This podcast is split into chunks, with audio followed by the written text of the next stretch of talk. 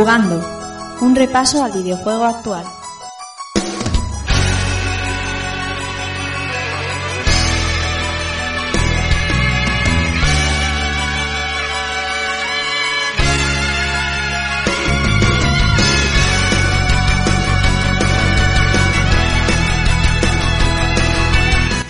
Hola, ¿qué tal amigos y amigas? Sed bienvenidos a un nuevo episodio de Jugando y recibid un saludo de quien os habla, Rafa Valencia. Episodio número 40 y como sabéis en el 39 eh, empezamos a dirimir el que será o los que serán los juegos de la generación. Pero como hay tantos juegazos y nos estaba quedando el programa larguísimo, decidimos partirlo en dos veces y aquí tenemos pues la segunda parte y final que comprende entre el periodo de 2017 a nuestra actualidad. Como tenemos un montón de juegazos y cosas que contar, voy a presentaros a los que van a ser hoy mis compañeros de camino.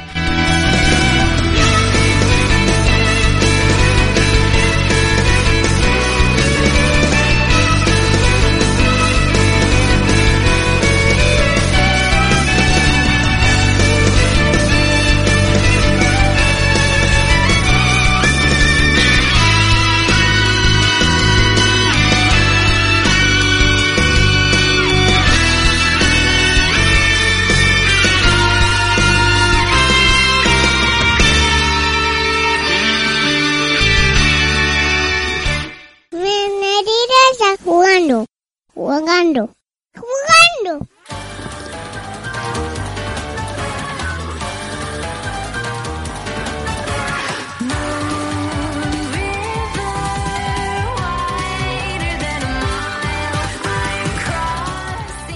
Y vamos a presentar a la gente para seguir con nuestro juego de la generación. Inercia Pau, ¿qué tal? ¿Cómo estás? Buenas noches, bienvenido.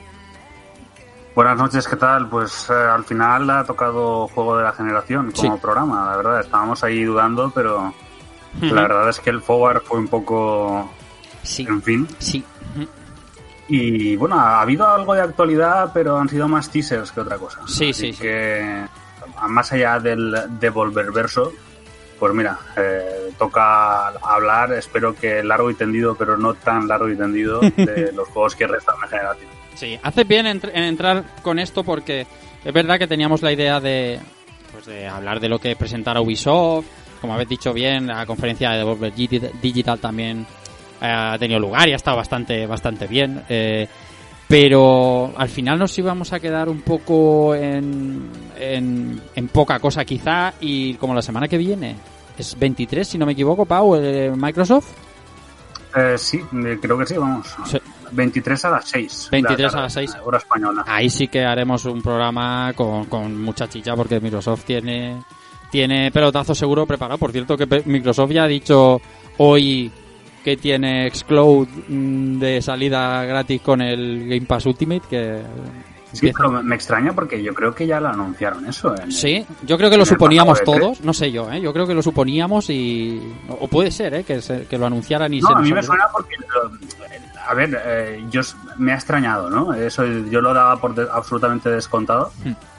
Y hoy estaban comentándolo, de, ah, no, qué buena iniciativa Xcloud dentro del Ultimate y tal. Y dije, Hmm. esto no lo habían anunciado ya. A lo mejor fue suposición mía, pero desde luego había, había papeletas. Puede ser, puede ser. Seguimos presentando. Alberto Andreudante 77, ¿cómo estás? Buenas, buenas noches. Buenas noches, buenas noches. Pues muy bien, aquí, con el caloret. ¿Sí? Y, y nada, repasar los juegos que nos quedan. ¿Qué nos quedan? ¿Tres? ¿Cuatro años? Nos quedan tres, tres, o, cuatro, Cuatro. tres o cuatro años, Cuatro y, años. y empieza, empieza el sudor frío por si vamos a tener que hacer un tercer programa. No, no, vamos a intentar que no, vamos a ir un poquito ligeros. Aunque, aunque va a ser inevitable al ver dejarnos alguno en el tintero, como nos pasó en el primer programa. Seguro, seguro, porque toda generación tiene un montón de títulos, un montón de juegazos, Hmm. un montón de indies que estamos aquí un poco pasando de rasky. Hmm.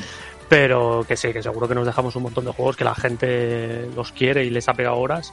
Pero bueno, es que si no, tendríamos que hacer tres, cuatro programas. Sí, sí, sí.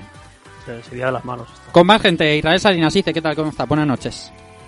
Buenas noches, Rafa, compañeros. Pues nada, aquí estamos una semana más, con muchas ganas de retomar lo que dejemos a medias, y no nos gusta dejar a medias a nadie, No. a nuestras mujeres tampoco. Entonces vamos a, a retomar lo antes posible este programa, que hay muchísimas ganas. Hmm. Y nada, como siempre es un placer estar con vosotros y compartir este ratito. Vicente Agullo Batman, ¿qué tal? ¿Cómo está? Buenas noches.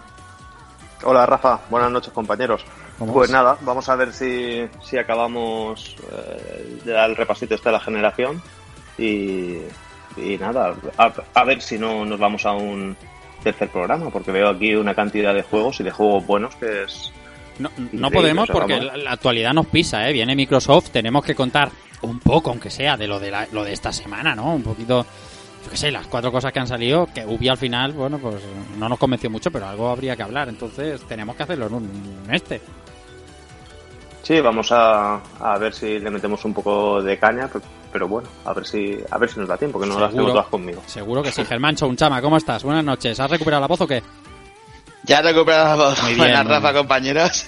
Y, y bien, con ganas de, de programa. Menos mal que lo de Ubisoft ha sido una anécdota, una broma, realmente de, de conferencia. Y podemos seguir con esta lista que se antoja interminable, pero ya queda menos. Hmm. Y, y sobre todo llegar a 2018, que ahí es donde está mi chicha buena personal. Así Ah, que, sí, sí. con ganitas. Es un, es un buen año, buena cosecha. Va- ¿Vamos Vaya. a hablar hoy aquí de la insoportable levedad del ser o, o no? Ah, ¿Nos vamos a poner veremos. profundos? O podemos poner profundos hoy. Ve- ve- veremos, sí, sí, profundísimos. Venga, por último, repite con nosotros. Un buen amigo ya, ya estuvo con nosotros en programas anteriores. Eh, Soma, ¿qué tal? Bienvenido a Rejugando. Buenas noches. Buenas noches, amigos y compañeros de la podcastera. ¿Cómo estás? Pues bien, aquí repitiendo después de la experiencia del programa de Yuzo. Ujú. Y, y claro, yo dije, dice, de- después del primer programa tenía que venir a impartir justicia, ¿no? Como Wonder Red o Wonder Blue, o en este caso Wonder Soma, ¿no? Yo vengo aquí a- con el látigo a, a impartir justicia. ha sido ha sido una jugada bonita la de la de entrar a repartir diciendo no voy a saludaros solo que, que vaya bien el programa pero pero pero hay que darle justicia a estos juegos Sí, es que me, has convencido. Además, bien. que ¿sabes qué pasa? sí Que engancháis justo en el año donde para mí está el juego de la generación. Entonces ya he dicho, ya que estoy, voy a aprovechar. muy bien pues todo el mundo presentado vamos a vamos a volver a ese juego de la generación nos vamos a ir donde nos quedamos que es en ese 2017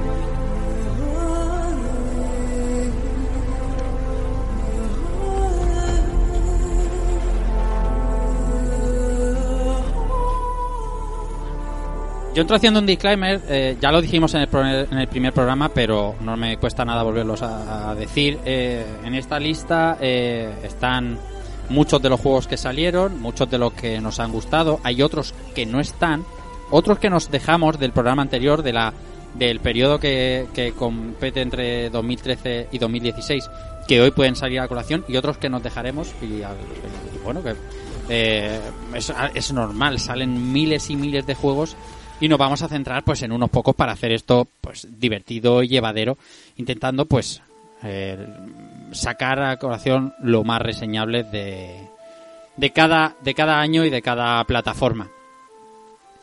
El 2017 nosotros terminamos 2016 con ese con esos eh, hablando de Kino Fighter 14 y de, de Street Fighter 5 que nos hablaba Ice en el programa anterior y 2017 tiene una, una particularidad y es que eh, Wii U, del que en 2016 hablamos de prácticamente ningún título, eh, estaba, mm, estaba moribunda y venía a competir con Xbox One y con PlayStation 4, Switch. Y eso sería ya por marzo, 17 de marzo creo que se estrenó. Y, y podemos empezar, si queréis, con uno de los juegos de la generación sin duda y que, y que marcó el inicio de Switch y el final de Wii U, que es algo como muy bonito, ¿no? Es como el, el, el punto de inflexión entre una generación de Nintendo y la otra. Eh, Zelda Breath of the Wild, me imagino que alguno de aquí querrá apuntar algo sobre él. ¿Quién empieza? Si queréis, empiezo yo. Venga. Que, Sí, que empieza fue, tú. Fue mi regalo de cumpleaños. Creo que es el que hablé un poco mejor de todos los que estáis aquí.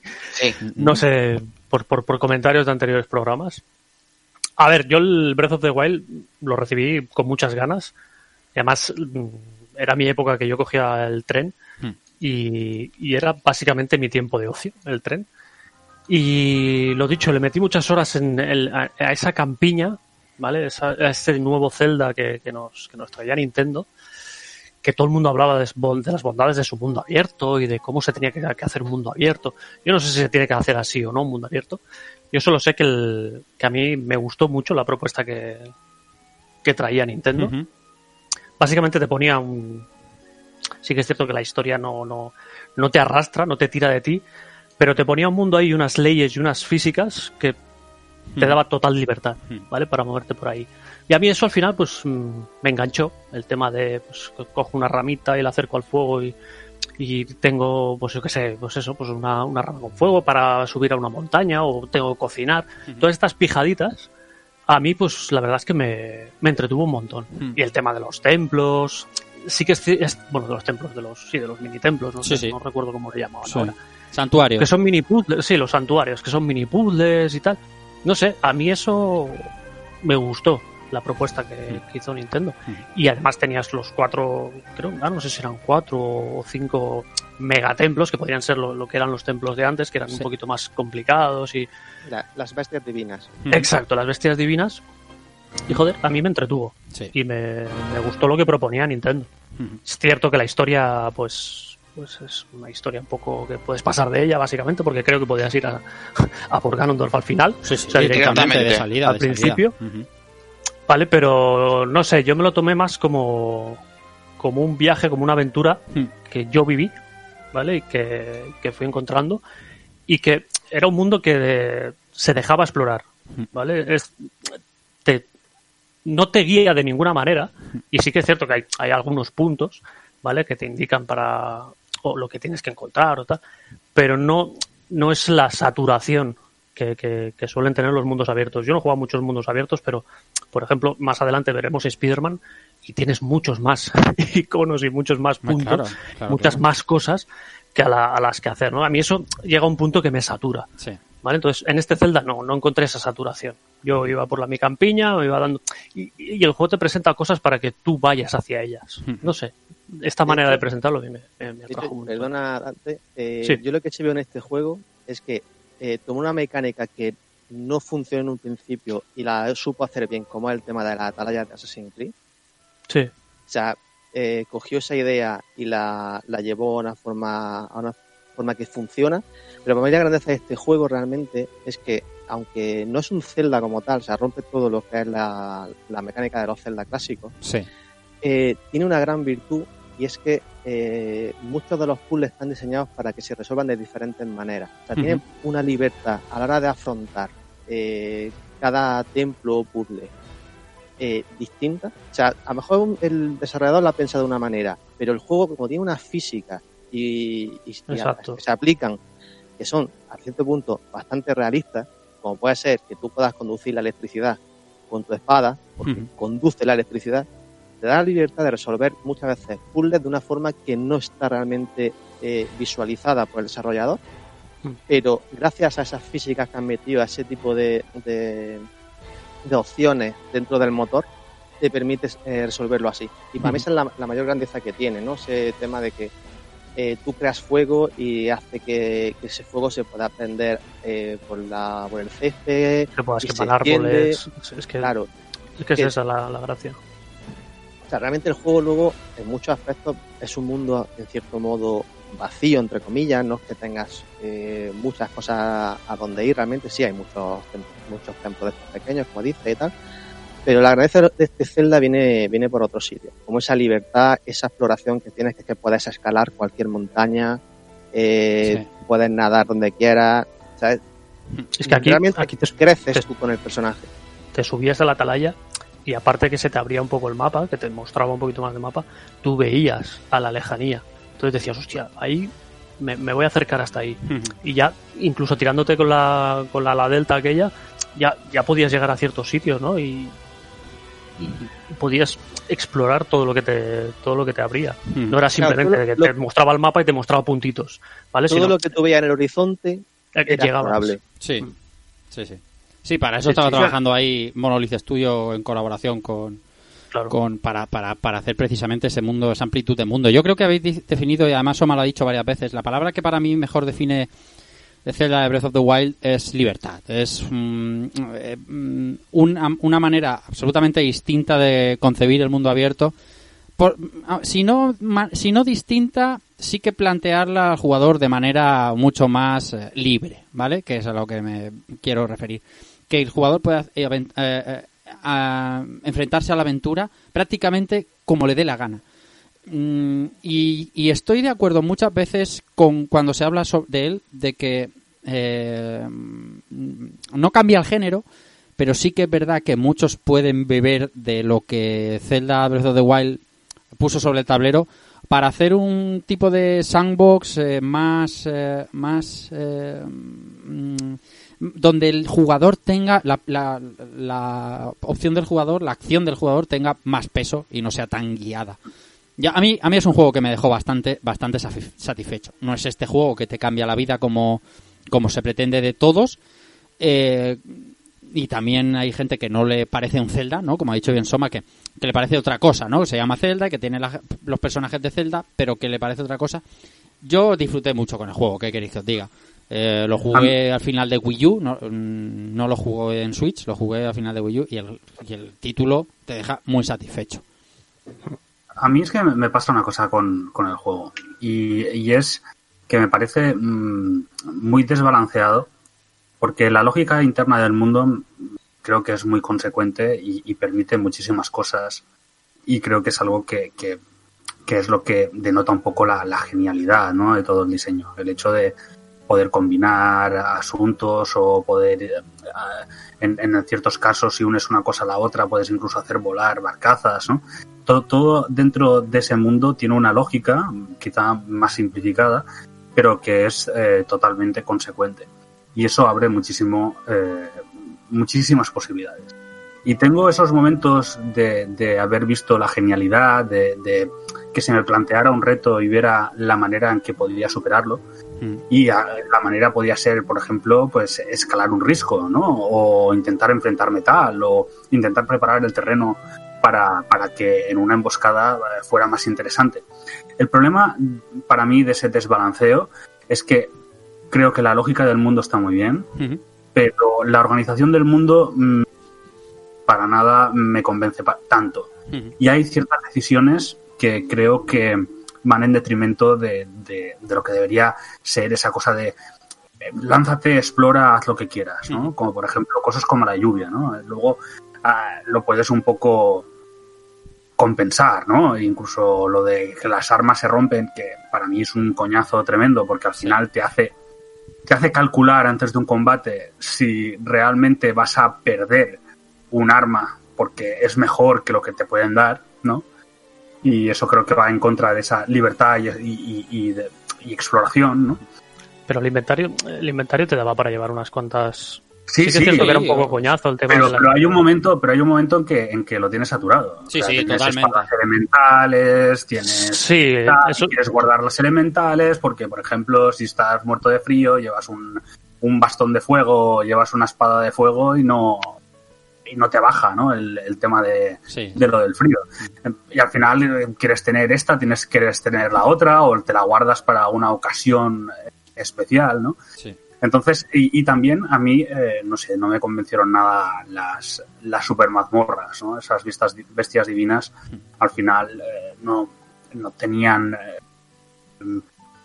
mm, le- lo, in- lo intrincado o ese, o a lo- quizá lo que esperaría de, de algo con un poco más de, de enjundia de Zelda, ¿no? Pero, pero bueno, eso también son cosas de gustos. Eran más sencillas que en- que en otros Zelda, pero en el fondo era los retazos más de Zelda que tiene el juego. O sea, Hmm. o sea que claro, es como que es un Zelda tan diferente que esos pequeños retazos, como digo, de los Zelda clásicos se quedan en un quiero y no puedo. Esto, una cosa que, que hace eh, al juego muy especial, ¿vale? También es como el que se puede ser considerado como el menos Zelda, ¿vale? Digamos. Pero, sin embargo, también también puede ser considerado como el más Zelda, ¿no? Porque al final es como el, el juego más o que respeta mejor la, la romántica idea, ¿no? Del, del, nacimiento de la saga. Que sí, es de esa Link to la the Past y sensación el de de- Nintendo, sí. Sí, claro, la, la exploración, incluso más atrás, ¿no? O sea, la idea de, de Miyamoto, ¿no? Cuando creó eh, la saga, ¿no? Eh, la, la Sí, del el NES. descubrimiento y tal.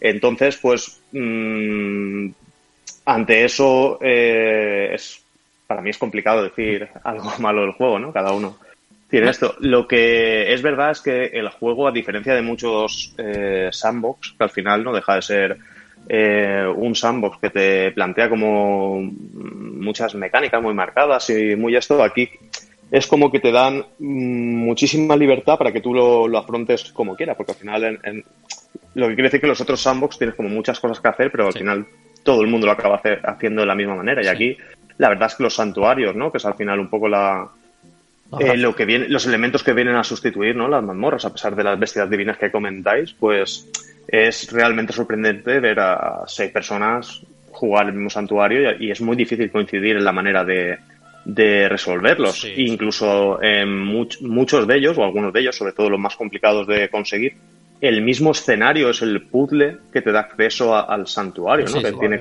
tanta importancia que, que- como el santuario en, en sí misma. Entonces, eh, la verdad es que mm, para mí, cuando lo que estáis comentando, los juegos que serán recordados y serán influyentes en el futuro, seguramente este es uno de, Sí, de sí, los que más. seguro, seguro. Y este es un juego que, que salió nativo eh, para, para la generación anterior, o sea, con todo el tema de los teraflops y tal, pues, pues Sí, mira sí, la sí. importancia duda, que puede tener.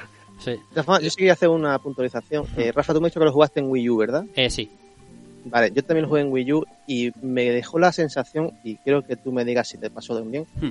de que el juego tenía ciertas ideas para el tabletomando que al final Absolutamente. en pos de, en pos de Switch. De Y hecho, yo creo que, de hecho, yo creo que eso se ha, se ha comentado. O sea, no se ha comentado, mm, que lo han comentado. Eh, no, no- no recuerdo ahora quién y cuándo, O sea, pero mm, tengo absolutamente la sensación de, de la, ello. la piedra Sheikah es un Claro. tabletomando puro y duro No, no, y, claro, claro. y eso en el fondo da la sensación de que el juego no es todo lo que en un principio estaba previsto. Está claro. Pasa que es, es- mm, no se le puede negar que es un juego muy valiente. Muy, mm, los Zelda, por otra parte, siempre intentan serlos. Lo que pasa es que hay veces que tanta libertad, que seguramente es por el concepto que se, el, el juego pase a, a la historia, tiene en detrimento, pues que eh, podemos jugar los dos el juego y sentirlo totalmente distintos, porque la historia, salvo los retazos más importantes, te la puedes dejar entera, entera atrás. Totalmente, o sea, todo lo que tiene que ver con el mundo de, Breath of the Wild se cuenta de una manera tan extraña, no diré mal contada porque no me voy a atrever a hablar de- del diseño del juego de ningún juego, pero sí que puede ser que te la dejes atrás por no porque no hay marcadores, porque no hay una- unos hitos que tienes que cumplir para llegar a determinado sitio. Entonces, todo esto que tiene que ver con los recuerdos, eh, te lo puedes dejar atrás y, y tienen su peso. Lo que sí que estamos de acuerdo todos es que es uno de los juegos de la generación y eso y eso mm, no es poca cosa con la generación que tenemos entre manos. Vamos con el siguiente.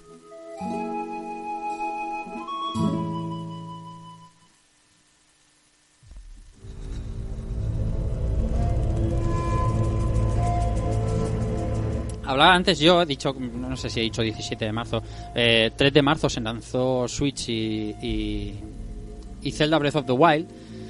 Y una semana antes, ¿qué digo una semana antes? Ni siquiera, yo, 20 y algo de febrero, se lanzaba eh, la segunda obra de guerrilla para la generación actual, eh, después de ese Kill, Kill Those Fall, eh, Horizon Zero Dawn, que es un juego que se nos mostró en, allá por 2015, en el E3 de 2015 quizá, sí, casi seguro que sí, donde se nos ponía por delante una propuesta absolutamente innovadora en cuanto a lo estético y, y visual.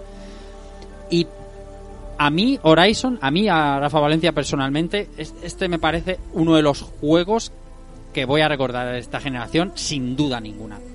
No solo por lo que propone, por la historia, por la jugabilidad, que al final es lo que, lo que nos hace valorar los juegos, sino por la sorpresa de que yo a- en- empatizara tanto con un juego de guerrilla que especialmente nunca ha sido una compañía a la que le haya tenido ningún tipo de, de, de apego o cariño. Yo, no sé cómo recibisteis vosotros este Horizon Zero Dawn o Zero Dawn o como lo queráis llamar. Para mí, yo también será uno de esos juegos que, que recuerde. eh, es de esos juegos en que, en que quizás el. O por lo menos para mí, ¿no? El, el resultado final es mejor que la suma de sus partes. Tiene cosas que para mí me parecen muy, muy brillantes, como es el hecho de todo lo que es el diseño de, de esos eh, dinosaurios mecánicos. El Mechanical Design es increíble, tío. Eh, no solo a nivel de diseño artístico, Sí. sino también de funcionalidad y como cada uno pues tiene una, una manera distinta en que puede en que puede ser vencido, ¿no? O puede Sí. ir eh, quitándole diferentes elementos o usando esos elementos a, a tu favor, por ejemplo, haciendo que reaccione a las fechas de, de trueno, ¿no? Y cosas de O estas. de ácido. Sí. Y, y también el hecho de que todo eso está muy pensado con, con armas que no es que sean demasiadas, pero todas cumplen con su con su deber y Sí, casi sí. todas son muy muy útiles. ¿eh? Sí. Eh, y es algo que vas descubriendo también según vas subiendo la dificultad, eh, con lo que ves también la- las posibilidades que tiene y lo bien pensado que está eso. A mí, a mí Por- sin duda, me- em, como a ti, me sorprendió, como, como- a Rafa igual, que, que Guerrilla se sacase de existir a un juego así, porque veníamos de, lo- de los Killzone. Es que es un salto cualitativo Sí, sí, sí. tremendo por parte de, de Guerrilla con sus peros, ¿no? Quiero decir. Sí, Claro, claro, claro.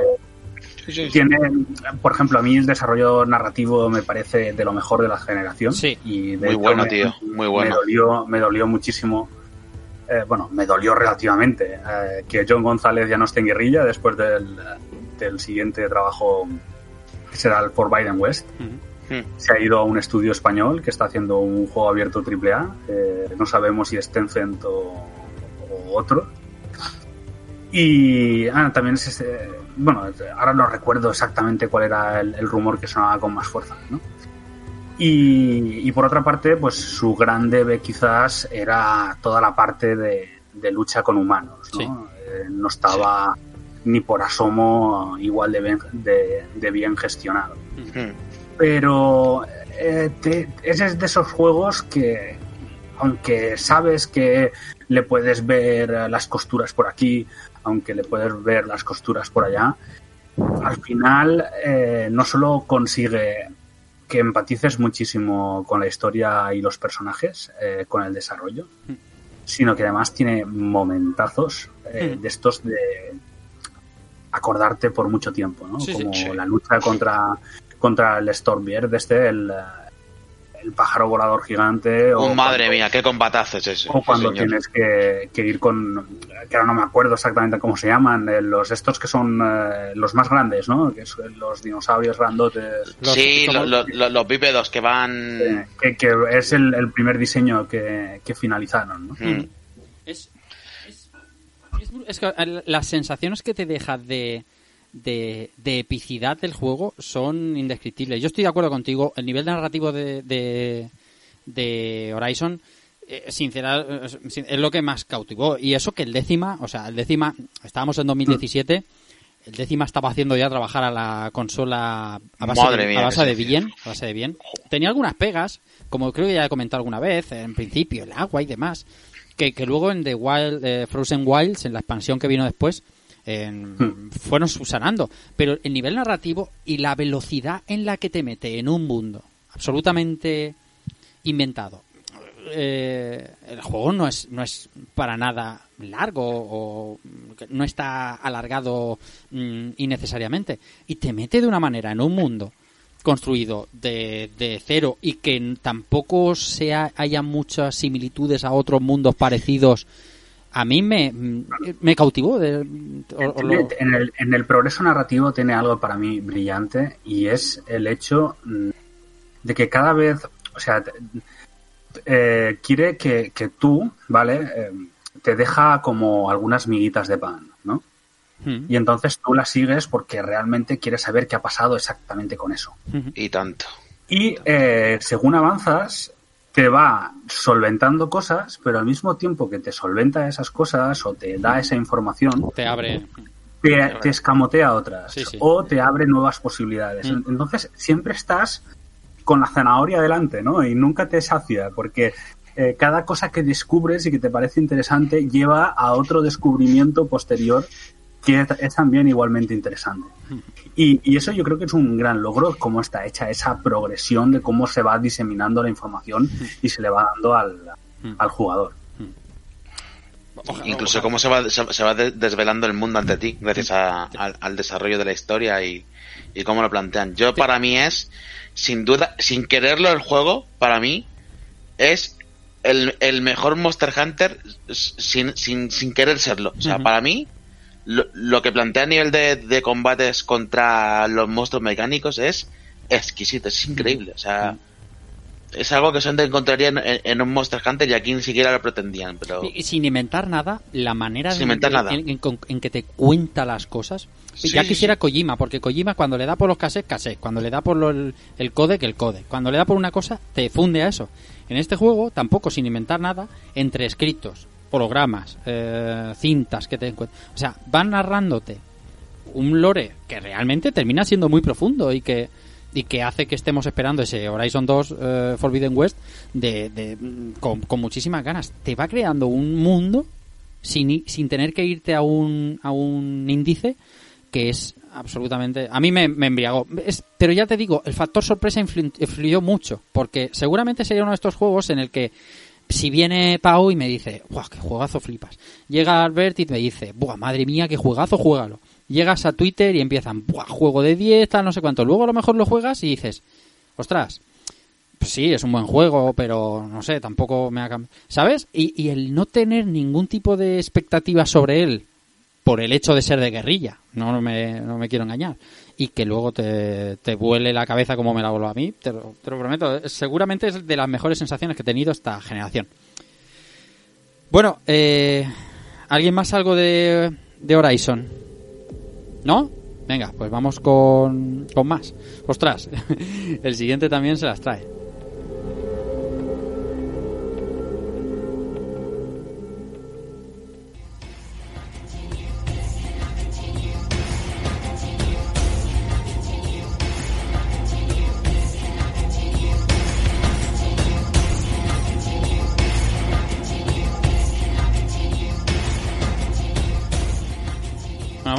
Hemos, empezado el programa fortísimo, o sea, muy fuerte, ¿eh? No sé, no sé cómo vamos a ir rebajando el nivel, pero hay que ir haciéndolo. Pero el siguiente, eh, eh, también esperado por muchos y para muchos, y luego leeremos en los comentarios, juego de la generación sin paliativos.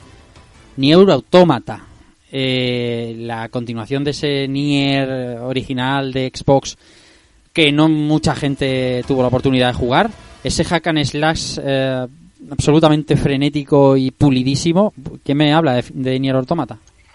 Pues yo mismo, Venga, si puedo. Por favor. O sea, eh, yo no, no, no pude, no, no quise, mejor dicho, jugar ante, anterior Nier porque no me, no me atraía lo que, lo que veía. Y eso que me arrepiento un poco, dicen que a nivel, a nivel de historia es buenísimo. Pero con este no, no lo pude dejar pasar y madre mía lo que nos trajo Yokotaro.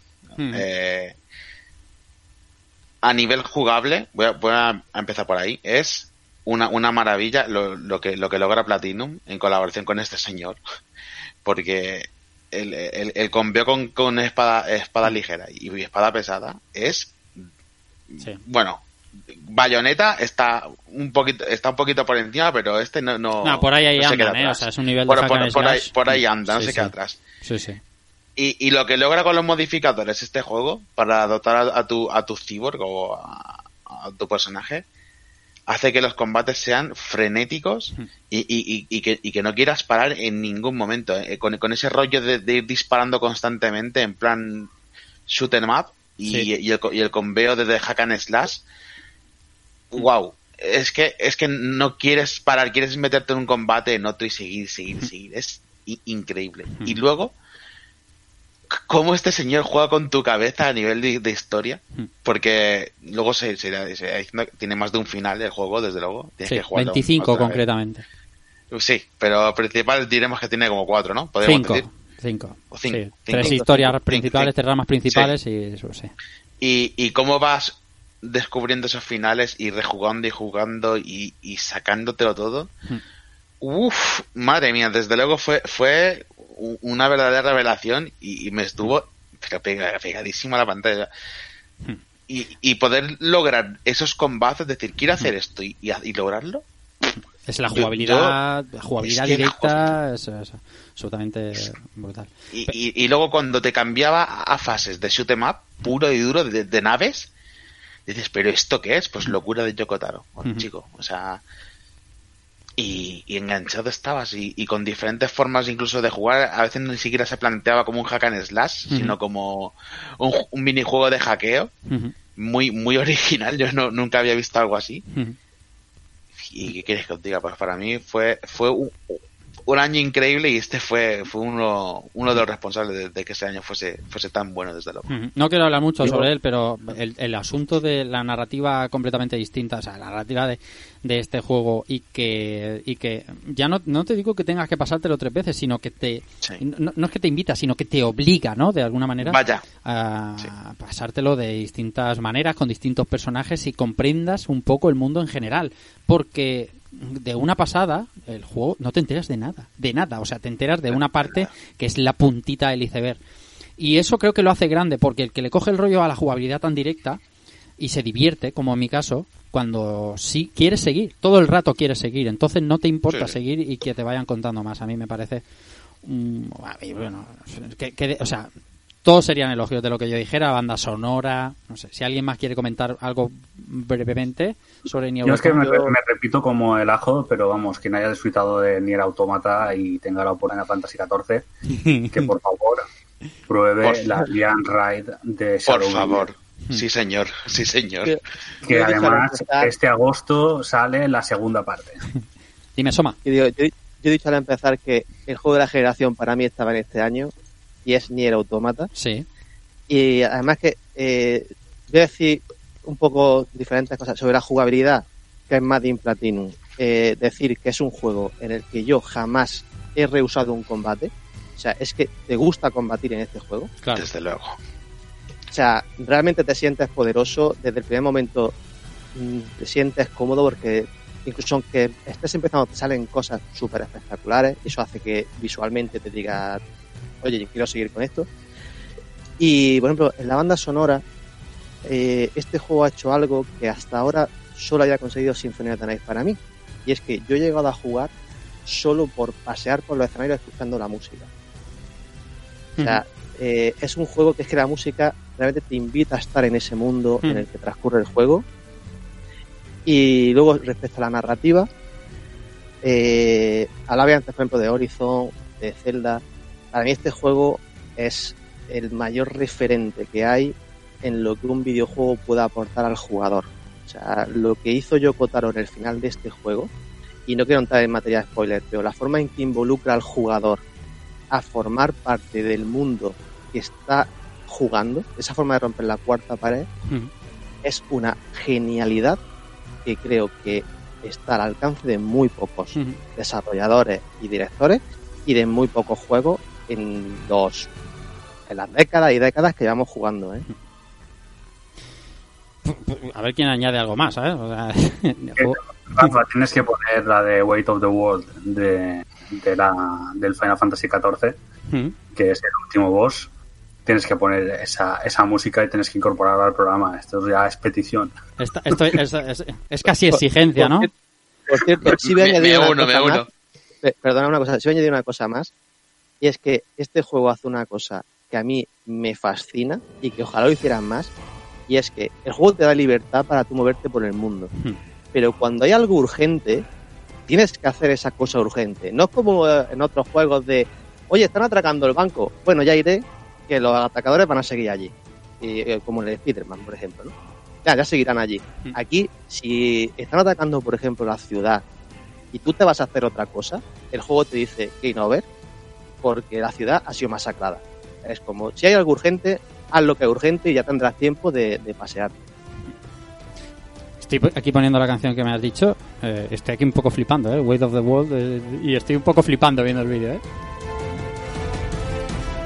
Vale, esta hay que incorporarla al programa. Vamos a seguir, porque es que eh, 2017... so- son años de juegazos, ¿eh? Y, y seguro algunos vamos a tener que eh, comentar menos, pero, pero es que cuidado eh, que ahora vamos con una de las sorpresas de la generación. Resident Evil 7, un juego que se anuncia muy poco antes de su salida, escasos 8 meses antes si llega, y nos presenta esa jugabilidad primera persona que, que ya sabemos, conceptos de eh, VR, integración con la VR y, y pavor absoluto. Yo, como sabéis que los juegos de terror no son lo mío, mm, no lo he tocado ni la caja, así que me contáis. Pues este Resident Evil desde luego es ese, ese punto en el que se rompe con todo lo anterior, desde luego. Primero porque pasamos a una vista completamente en primera persona, cosa que ya se estaba llevando mucho en, en, en el género de, de survival horror. Y, y qué bien, qué bien adoptó Capcom to- todo lo que se estaba llevando y, y lo introdujo en su, en su saga. Porque además pasamos de- del concepto de, de sobrevivir a, a una ciudad infestada o, o laboratorio lleno, lleno de zombies a, a sobrevivir a- al enemigo invencible del que tienes que huir y del que sabes que si te pilla vas a acabar muerto. Y eso juega mucho con tu cabeza. Y, y que esté en primera persona ayuda muchísimo porque lo vives mucho, muchísimo más, o sea, lo tienes mucho más presente, todo lo que ves. Y es, te, te- te llega por cualquier lado, tienes que estar muy pendiente del sonido. Y, y con la, y con la familia Baker, que es un horror, un infierno de lo que ocurre en, en ese juego, tienes que estar muy, muy atento. Y, y cómo te hace sentir tan, tan débil eh, el juego, o sea, es que en, en otros Resident Evil al- te puedes llegar a sentir medio poderoso a- en algún momento, pero aquí, aquí no, no te puedes, no te puedes descuidar ni un segundo porque pasas mucho miedo además. Es, yo creo que es el Resident Evil que, que más ha, ha querido jugar con, con la oscuridad y con, con hacerte sentir mal o que pases verdadero miedo. Y, desde luego cumplen con creces. Es, es uno, uno de los mejores juegos de terror que, que me he echado yo en mucho, mucho tiempo. Y eso que, que Resident Evil han- nunca ha sido tanto de terror, sino de susto fácil, pero aquí, uf, aquí juega con tu cabecita muchas veces, desde lugo. No, no te terror, Y, pero y todo con, con aquella demo, ¿no? La de Kitchen. Sí, o más, madre mía, luego con una Kitchen. Sí. que, y luego ya la, la demo del, del Resident 7. eh, Bueno, realmente en VR es para verlo, ¿eh? Es que es para verlo, tío. Con Y además tus ojos. es- Ni con tus es ojos. mu- es muy asqueroso el juego, además. Y, Sí, eso- eh, eh, yo eso iba a decirte, esa, esa sensación, ese punto en el que los juegos de, de VR, al, al fin y al cabo, no, no son no son para mucho tiempo, ¿no? Eh, tienes un Hmm. casco que pesa, que eh, molesta un poco y, y, a ver, tienes mm, no es que te influya y vayas a tener náuseas, ya estás más o menos acostumbrado, pero según pasa el tiempo tienes esa sensación de malestar, ¿no? O ese, sí. esa puntita, de la, la punta de la lengua un poco, no sé, con, con sabor a, a entraña, ¿no? Y, y eso, bueno, con, mezclado con, con, ah, con el escenario de, de Resident Evil 7, pues la verdad es que da un mal rollo bastante espectacular. Dicho muy- esto, Sí. Eh, hay que, aunque no sea un juego, está ahí el PT. Ah, PT, PT será una de las cosas de esta generación que se recordará, sí, cierto. Mm, aquella de- vale más dinero, ¿eh? Sí, Y bueno- sí, sí. Aquello, aquello fue un casi un experimento sociológico. A, a que yo Absolutamente. dio mucho miedo también. increíble y, y sin VR, pero, pero un uso increíble del tema del sonido. Yo nunca he sentido cómo me susurraban en la nuca, como en el puto, como en el puto PT. Eh, está bien porque llevamos cinco, cinco juegos. cinco juegos. Seguimos con 2017, que por cierto Capcom aquí, o sea, Capcom empezando a, a- a remontar de una manera brutal. O sea, veníamos de Street Fighter 5 y luego Resident Evil, eh, mm, luego Monster Hunter, eh, Devil May. Madre mía, qué, generación para Capcom, qué manera de remontar. Seguimos con Ubisoft, ahora eh, Assassin's Creed, después de dejarlo descansar unos años, después de ese Black Flag que hablábamos ah, al principio de la generación, eh, nos presentaban este Origins, ¿vale? Empezando una nueva trilogía que se demarcaba bastante de lo que mm, de lo que estaba siendo de lo que estaba siendo bueno no tres pero sí Black Flag a lo mejor. Eh, el primero en Egipto lo jugasteis yo sí que, querría un poco hablar de, esa evolución de, Assassin's Creed muy brevemente no sí. Porque parece que a Assassin's Creed em, más que afectarle al juego que le sale más o menos regular le afecta a la entrega posterior ¿no? Y, justo pasó que salió el Unity eh, con muy buenas ventas, pero las sensaciones fueron bastante malas, ¿no? Mm. Después del Black Flag, porque era... Eh, estaba, no salió lo suficientemente pulido, con algunas ideas como las misiones cooperativas, que, bueno, digamos que la estabilidad del código multijugador no era su fuerte. Eh, a, pesar de ello, era un juego pues algo competente, pero al fin y al cabo tuvo mucho backslash, ¿no? Por parte de la gente. Y salió el Syndicate, que siendo mucho mejor juego y siendo un Unity arreglado, sí, sí. se apegó en ventas. Y fue cuando tuvieron que hacer este parón, ¿no? Y es cuando pues sale Origins, pues cambiando, cambiando muchos esquemas, ¿no? Ya olvidándose de ser eh, un Assassin's y volviéndose casi un RPG elite con eh, bueno con algunas señas de identidad que recuerdan a las sagas así.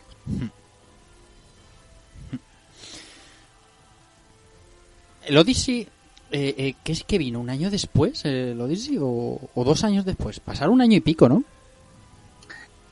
Entre Origins y Odyssey pasó un año. pero era un juego que, llevaba, estaba ya en producción y estaba listo, ah, aunque la propuesta con Origins había sido que iban a, más o menos dejarlo en, en dos. Lo que sí que es verdad que está, bueno, trilogía. Eh, veremos eh, veremos este este que, que está por, por venir eh, sí que le ha dado otro aire a, Assassin's Creed. Yo creo que la gente ya no está tan, o no estaba cuando salió este Origins tan hastiada de Assassin's, ¿no? Porque al final era otro Assassin's. Otro Assassin's, ¿no? Como has dicho tu Unity Syndicate. Este Origins revitalizó un poco la franquicia, creo, y sentó bastante bien. Vamos con el siguiente título, si no tiene nadie que decir nada más de, de Assassin's Creed Origins. Venga, pues vamos.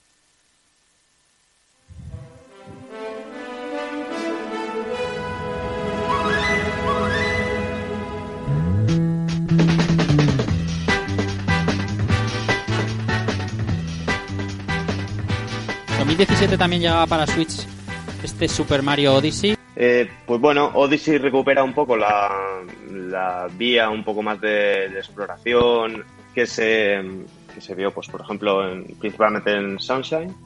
Y nada, es un juego bastante largo, bueno, jugabilidad deliciosa, gráficamente eh, una pasada. Eh, bueno, sonido también, tenemos ahí incluso a una alcaldesa, a Pauline eh, cantando y tal, un montón de homenajes, fases en 2D. Vamos, un juego que es cierto que tal vez yo no lo coloco en el top de los Super Mario, pero es un, vamos, un de un juego desde niños a jugadores experimentados completamente recomendable. el concepto de, poseer a personajes, a, con Capi es absolutamente divertido. Es una vuelta de tuerca que le ha sentado muy, muy bien. Sí, además también... De la gorra... Sí. Sí, sí, la mecánica de la gorra es, es lo que le da la, el toque al juego, ¿no? Lo que la, el, colofón, la guinda final. Mm. Sí, pero no solamente eso. Yo también creo que además este es el, el Mario, y me podréis corregir si me equivoco, con el mayor rango de movimiento visto nunca eh, para el personaje de Mario. Y eh, también me refiero a nivel de saltos. Con todo lo que puedes lograr con la gorra y demás. Sí, porque al poderte convertir en diferentes personajes y tal, te da, te da una versatilidad. No, pero no Sí, solamente además- eso. Además del movimiento que puedes hacer un salto, que me- yo me había olvidado de Capi, pero claro, es. es un elemento capital, Claro. pero hay un movimiento que saltas, tiras a Capi, saltas sobre, Es- eso sobre es. él, o sea, sí, sí, la verdad es que, que O sea, la jugabilidad a- le sienta a- muy bien. A, a nivel de movimiento, creo, creo que es eso, quitando aparte el sistema de, de poseer a, a la gente y los elementos del escenario, pues puede ser el, el mejor Mario en ese sentido de, de movimiento, Hmm. salto y exploración, porque incluso había pequeños secretos pues, escondidos en el mundo. Secretos y solamente- pequeños, 999 concretamente, ¿no? Claro, no, que, que solamente, so- solamente llegabas a ellos y si dominabas ese, ese sistema de salto que tenía su miga, desde luego. Es un titulazo, es un. bueno, es, una- es divertidísimo. O sea. Sí. Y además es larguísimo, ¿eh? es un juego muy largo. Es un juego sí. que, que es que lo veo muy muy para las nuevas generaciones. Porque Sí. Quizás, quizás porque yo lo he jugado. O sea, yo no me lo he pasado directamente, me lo he pasado con, con Tomás, con el, con el mayor. Sí.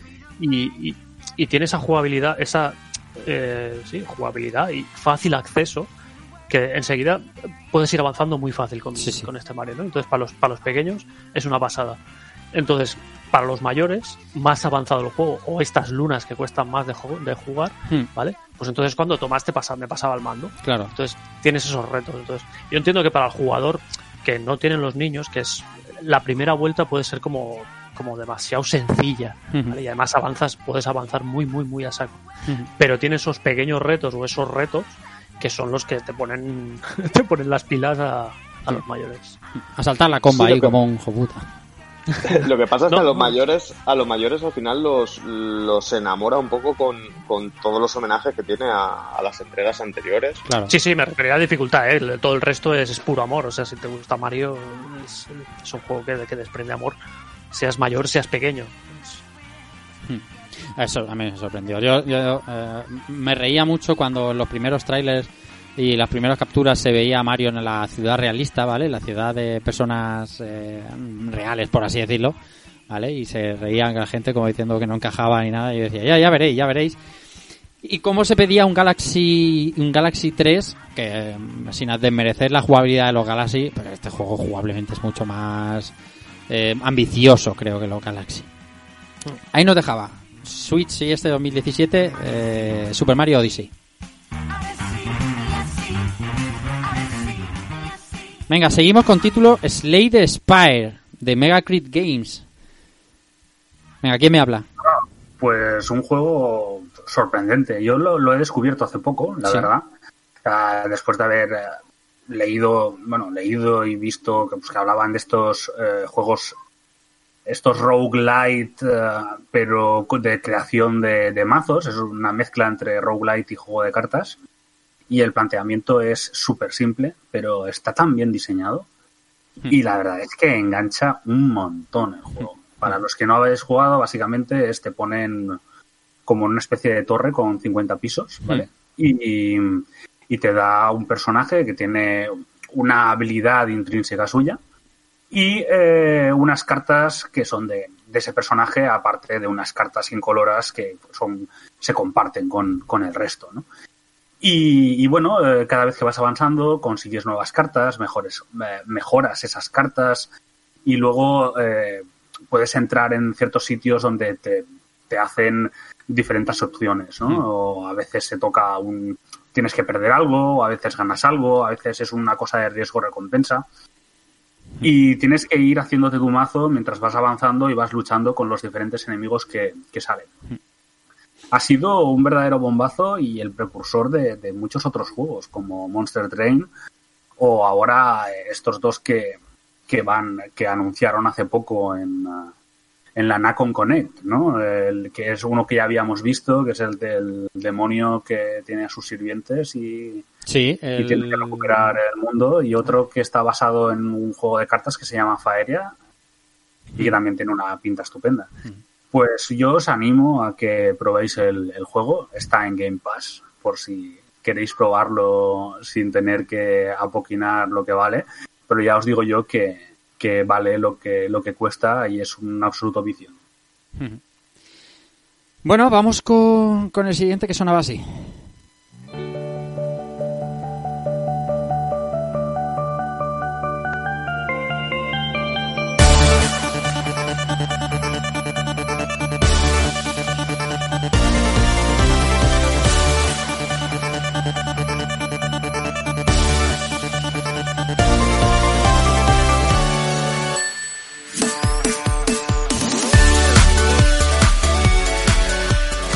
Bueno, aquí es donde uno tira por la borda su mm, su supuesta parcialidad. No, yo aquí no puedo ser parcial. Sorgin Magnia se presentaba también en este mm, 2017 para hacer las delicias de mucho como un servidor, un juego que yo esperaba desde el primer la primera captura que se anunció y que Christian Whitehead eh, estaba detrás de un proyecto para, para volver a traer a Sonic a, todas las plataformas, un juego que en principio vino en formato digital y que bueno, pues como muchos sabréis, aquella coleccionista grandiosa con la Mega Drive y con todos aquellos detalles.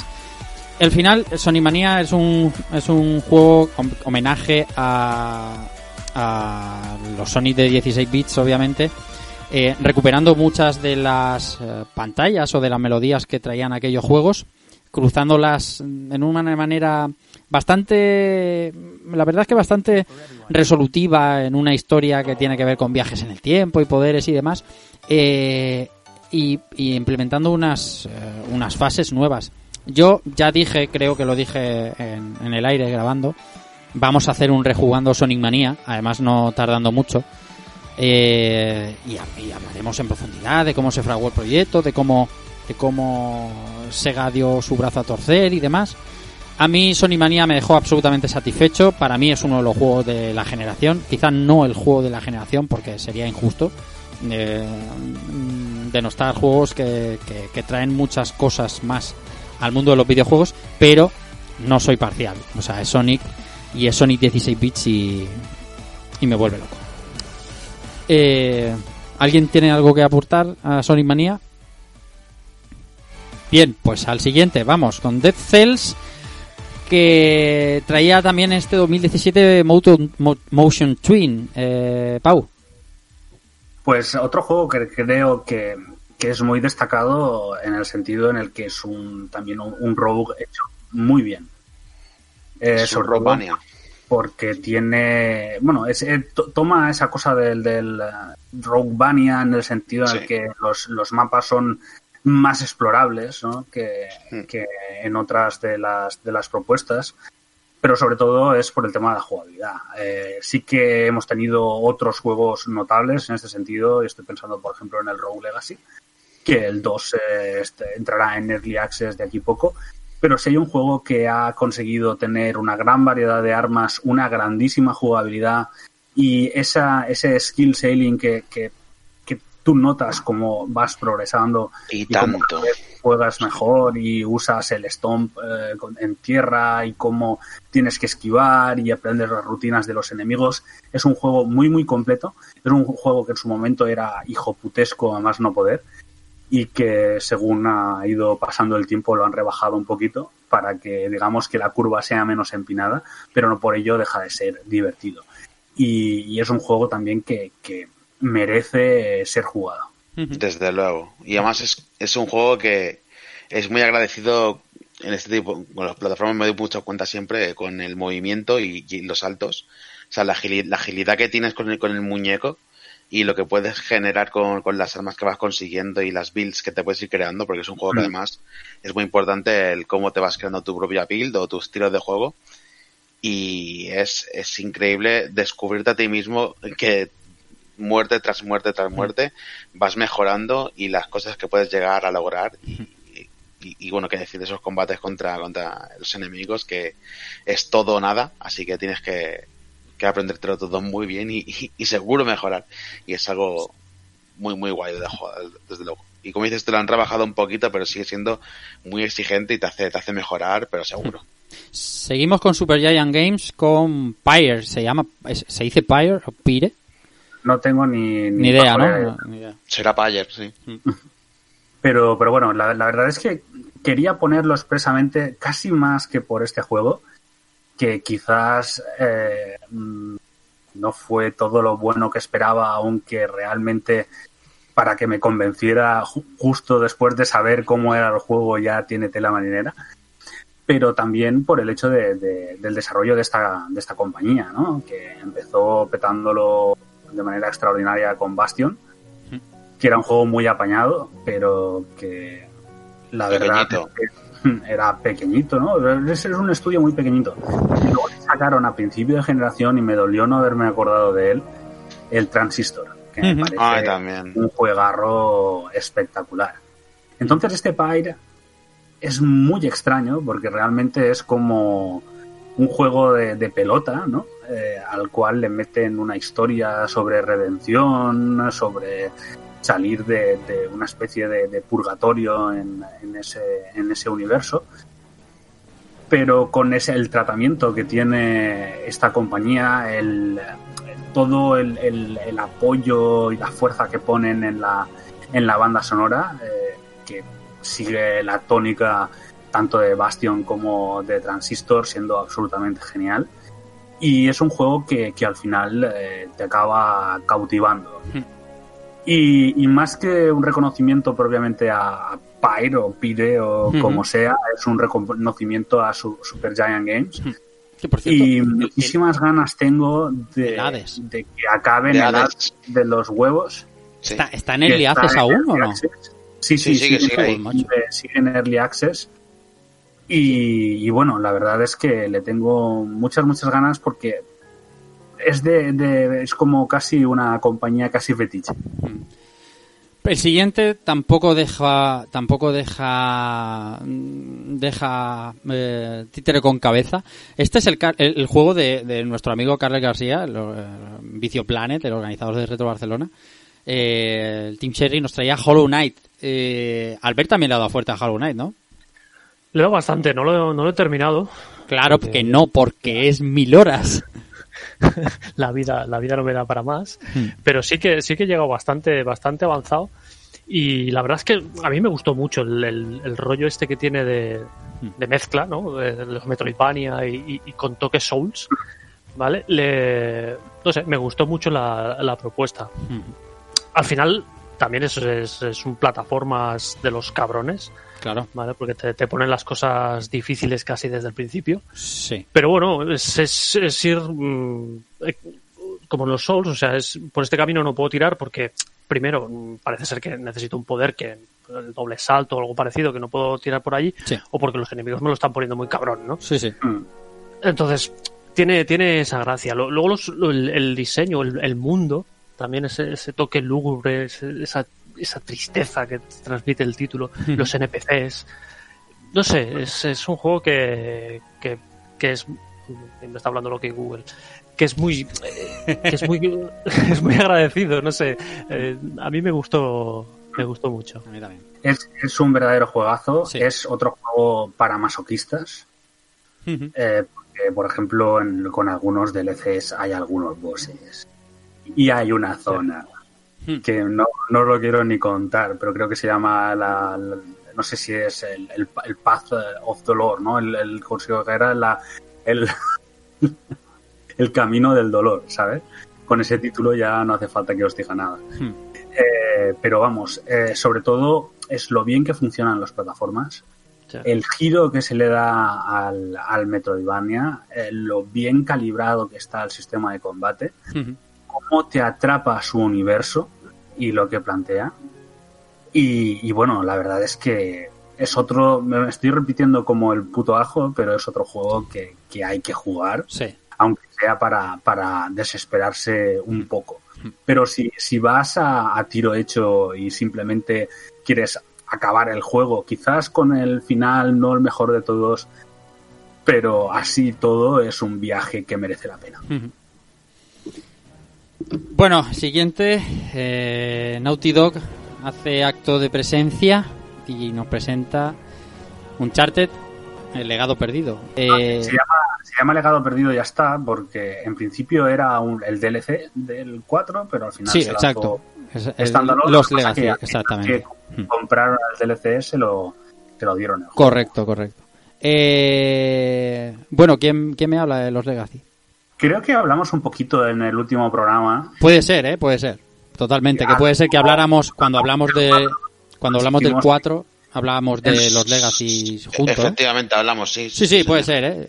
Hace una pero, semana. pero vamos, la, la base sigue igual. Es eh, quizá un Uncharted más parecido al 2, sobre todo porque no tiene ese tono crepuscular, ¿no? Y creo que le sienta bien al tono. Tiene consigue que un personaje que, que en un principio a mí quizá me parecía de lo peorcito que tenía Uncharted 4, como es el que interpreta Laura Bailey, que es, ahora no me acuerdo, es Nadine Ross, Nadine. en la sudamericana, la sudafricana, perdón. Hmm. Eh, y pero tiene esa cómo se va forjando esa amistad entre Chloe y, y Nadine está muy bien llevada y al final del juego la verdad es que te da la sensación de que la saga puede continuar quizá no con Nathan Drake Sí. pero pero que puede continuar y puede hacerlo muy muy bien Sí, sí. Y Ahora- yo creo que es el gran logro ¿no? Ahora, ahora te estaba escuchando y digo, esto, esto ya lo he escuchado yo. Sí, efectivamente, hablábamos de eso, exactamente del camino por el que tirar, ¿no? De, de- del hilo del que tirar si tuvieras que retomar eh, la saga Uncharted. Y yo creo que, que demostraron que incluso un equipo, entre comillas, B de Naughty Dog es capaz de, de continuar la saga Uncharted. Y, Claro. y yo creo que eso realmente es un gran logro. Siguiente, Wolfenstein 2, eh, The New Colossus, el juego de Bethesda, eh, la segunda parte de- de- del reinicio, de, digamos, de Wolfenstein. Eh, bueno, ¿quién le ha dado fuerte? Que es, eh, otra, otra cosa que, que me dolió. Perdona, hice. Tira, tira, tira, tira, tira. Si te ha dolido, tira. Si no el New Order. eh, Eh, exacto. cuando- Exactamente. Es un juegazo absolutamente descomunal Mm. y para mí superior a esta segunda parte. Y ya me cayó. ¿Eh? ¿Has visto? Pero era una buena manera de traerlo, ¿eh? Ha ha estado fino, ha estado fino. Dime, ¿hice tú de Wolfenstein 2? Pues, a ver, yo una de las cosas que más me gustó de este juego, porque tenía miedo, la verdad es que tenía mucho miedo, es, es el, espíritu, el espíritu del primer Wolfenstein que marcó diferencia, ¿no? Porque había juegos muy similares, pero este juego tenía un espíritu propio, tenía un carisma propio, tenía un sabor suyo propio, que lo hacía muy diferente, aunque fuese muy parecido a lo que había alrededor. Entonces, eh, yo tenía mucho miedo que no trajese ese, ese color, ese sabor, a- no continuasen con eso. Y a mí, eh, en un principio, sí que me dio la sensación de que, de que, los- de que tenía todo eso, pero a, a, a partir de la mitad del juego es lo que dice Suzaku, que fue hacia abajo. Fue hacia abajo y, y lo que empezó siendo dejándote un- el paladar dormido del gustazo, acabó siendo un poquito sabor de boca. Lo que, que luego que- corrigieron, ¿no? No, Pero no, bien. Yo no lo sé porque no, no los he jugado, es- sé las temáticas de cada uno, pero puede ser que el primer Wolfenstein sorprendiera y el segundo las expectativas se lo comieran. No se lo comieran, ¿eh? que no es un mal juego, que es un juegazo, ¿vale? Pero pasa una cosa, una cosa también, y es el, el, y lo habéis apuntado en el chat, ¿no? Es el, el New Order es un juego antiguo bien hecho. O sea, tiene aún ese aroma a exploración, tiene ese aroma a perderse eh, agachado buscando ese conducto de ventilación y sabías que si lo seguías llegabas al final y te ibas a encontrar con munición o te ibas a encontrar con, Hmm. con algo de blindaje Con algo guapo, con algo Exacto, chulo. que tienes que ir buscando, que La- tienes que tal. Y el 2 es más directo, pero perdió muchísima personalidad y tampoco solucionó bien las cosas que tenía que hacer. ¿no? Bueno, Yo- yo no eh, sé, pero si me voy a permitir una, dime, una Soma. cosa, y es que eh, yo realmente creo que, que el 2 no es tan inferior al primero. De hecho, creo que es una confirmación de las buenas ideas del 1. Lo que pasa es que el 1, como bien has dicho, sorprendió a todo el mundo. Hmm. Pero yo creo que el 2 realmente no está tan tan detrás de, ese primer Wolf, bueno, no primer Wolfenstein, ¿no? sino de ese Wolfenstein de nueva generación que tuvimos. Seguimos con el siguiente, otro de los esperadísimos de la generación, eh, Cuphead, que llegaba a Xbox One, bueno, luego también a Switch. Eh, ese juego cartoon mm, años 20-30 eh, con una con una jugabilidad absolutamente demencial y deliciosa por otra parte. Bueno, ¿quién me habla de Cuphead? porque como hablé yo, me- me- habla- hablaré de morir, hablaré de, de la jugabilidad clásica, de la, de- del, del probar una y otra vez la, la misma fase, hasta hacerla no bien, sino casi perfecta, de como se hacía en los 90. Eh, A ver, yo. Bueno, tira, tira, tira, Suza. Tira, tírale, tírale. No, no, sí, lo único que iba a decir es que desgraciadamente no le he podido dar demasiado. Hmm. Sí que en, en su momento eh, vi más allá de, de esa jugabilidad directa que luego tenía mucho más profundidad con, con el tema también de los rebotes y de las posibilidades que, que te da, eh, pero siempre, aunque no me lo he pasado del todo, me ha dado la sensación al final de que las fases de, de avanzar y disparar mm, no eran tan buenas como los bosses. En el sentido en No, el no, que se nota que originariamente era un, Un rush. rush. Sí, Y- llegaron de, de rebote. De hablábamos del tema antes con Wolfenstein, ¿no? de ese sabor old school, y Cuphead es otro juego con sabor puramente old school. ¿no? Quien jugara en su día cosas como Contra, eh, Gunstar Heroes o Alien Soldier, eh, las sensaciones con este Cuphead son las mismas. Es decir, es un juego que, que es exigente, difícil. Rafa lo ha dicho, de repetir muchas veces una fase, porque el, el juego te, te- es de- el típico de que tienes que memorizar patrones en la mayoría de esos bosses. Y yo creo que cualquier persona que haya crecido con ese tipo de juego, este juego lo disfruta. Visualmente, además, es una gozada. O sea, eh, realmente parece que estás viendo dibujo animado. Y la banda sonora de- del juego es una brutalidad. Absolutamente. El- el- el- esa mezcla, ese jazz que tiene, eh, ese- esos ritmos con las fases, que es que además el propio disparo que, que hacen nuestros personajes Ujú. va a ritmo de la música, llevan como chasqueando los dedos. O sea, el juego es un juego súper cuidado, mimado hasta el último detalle. Ujú. Y, y ya digo, para mí es un, un juego obligatorio de jugar a cualquiera que le guste los borras y los run and gun. Ujú. Aunque los run and gun, las fases de run and gun sean menos inspiradas, como bien acaba de decir el compañero, Ujú. eh, ahora mismo, yo creo que aún así se agradece que, que haya un poquito de variedad, porque tampoco son tantas las fases run and gun. O sea, son casi anecdóticas. Y que estén ahí, pues tampoco creo que es algo que pese. Hmm. De- y de hecho, además es un juego que, perdona, eh, Sí, que sí. he hecho muy old school y además lleno de guiños a juegos clásicos, guiños a Street Fighter, Sí. al propio Gunstar Heroes, como acabo de Exact- mencionar. Exactamente. El juego o sea, no solamente está mimado de cara al juego actual, sino Hmm. que al, al jugador que ha crecido con, con los juegos en los últimos 20, 30 años, se va a encontrar también un montón de guiños que, que va a decir, coño, es que esto salía en el Batman de Mega Drive. O sea, es, es genial en ese aspecto también. Tuvieron tiempo de mimarlo, ¿eh? porque esto se presentó, no sé deciros, el año, pero sufrió muchísimos retrasos. También es verdad que, bueno, esto lo hacían. Eran dos hermanos, ¿no? Lo de Estudio. Sí, do- dos hermanos que hipotecaron la casa también. ¿no? Exactamente, Porque- exactamente. O sea, que tiene una historia dentro del juego bastante seria, pero que mm, se presentó muy pronto y es un juego, no sé pues. si por 2014 o Claro, así. claro, claro. Y, y, o sea, Y salió tres años, 2017, tres años porque- para un título de estas dimensiones, pues al final ya la gente estaba un poco ya, bueno, ¿esto qué? ¿Va a salir o qué? Sí, lo tuvimos en 2017. Ahora, ahora, madre mía. Ah, volvemos a Switch.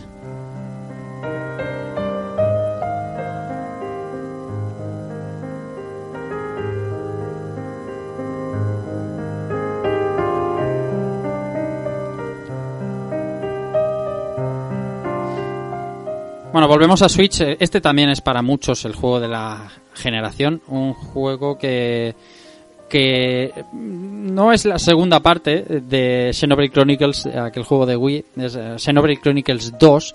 La tercera iteración, si se quiere, de, de Xenoblade después de ese glorioso Xenoblade Chronicles X de Wii U, del que hablamos en el programa pasado.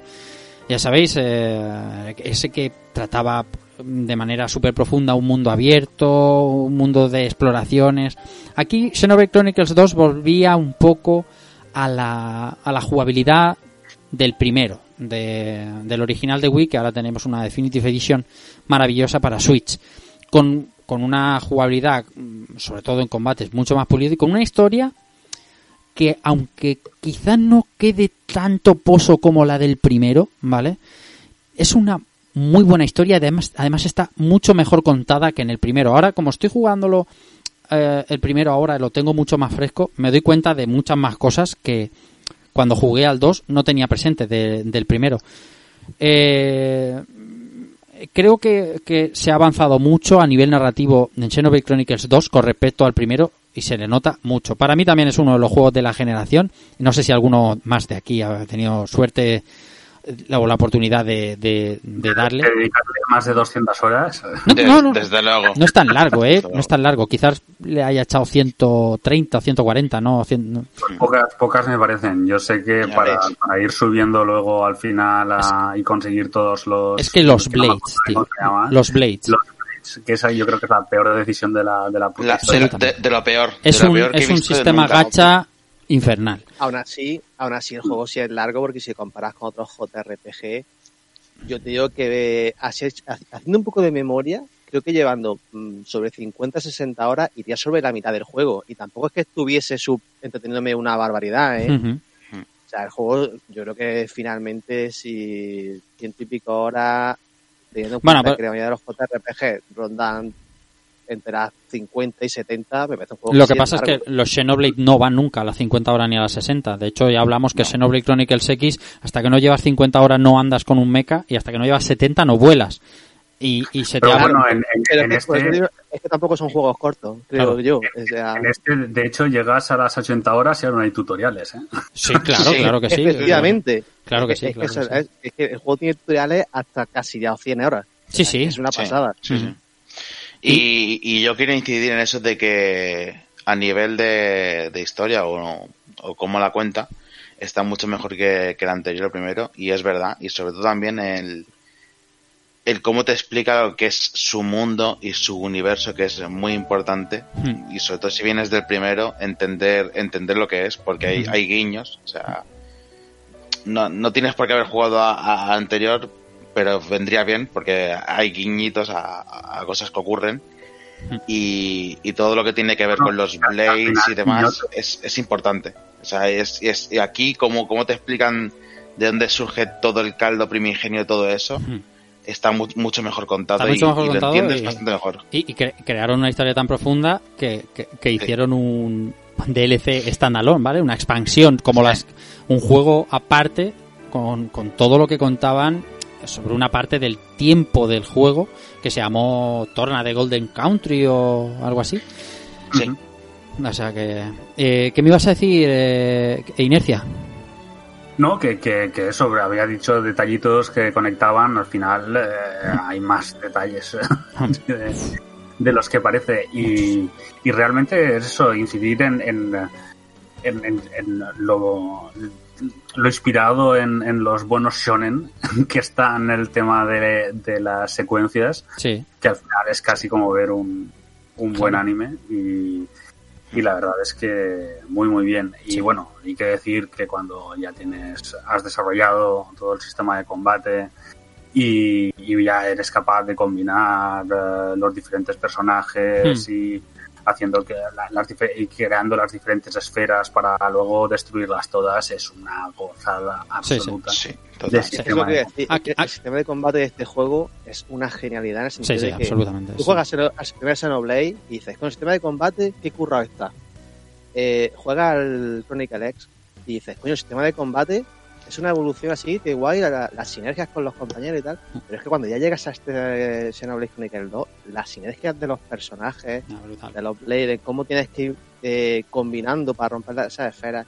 Cuando por fin consigues hacer clic y comprender realmente el sistema de combate, es súper divertido. Yo creo que pocos JRPG hay que me hayan entretenido tanto en su sistema de combate como este. Y lo más importante del título, os pregunto, ¿eh? la pregunta importante, lo relevante, o sea, lo que realmente pesa sobre el título, que es Pyra o Mitra. Paira.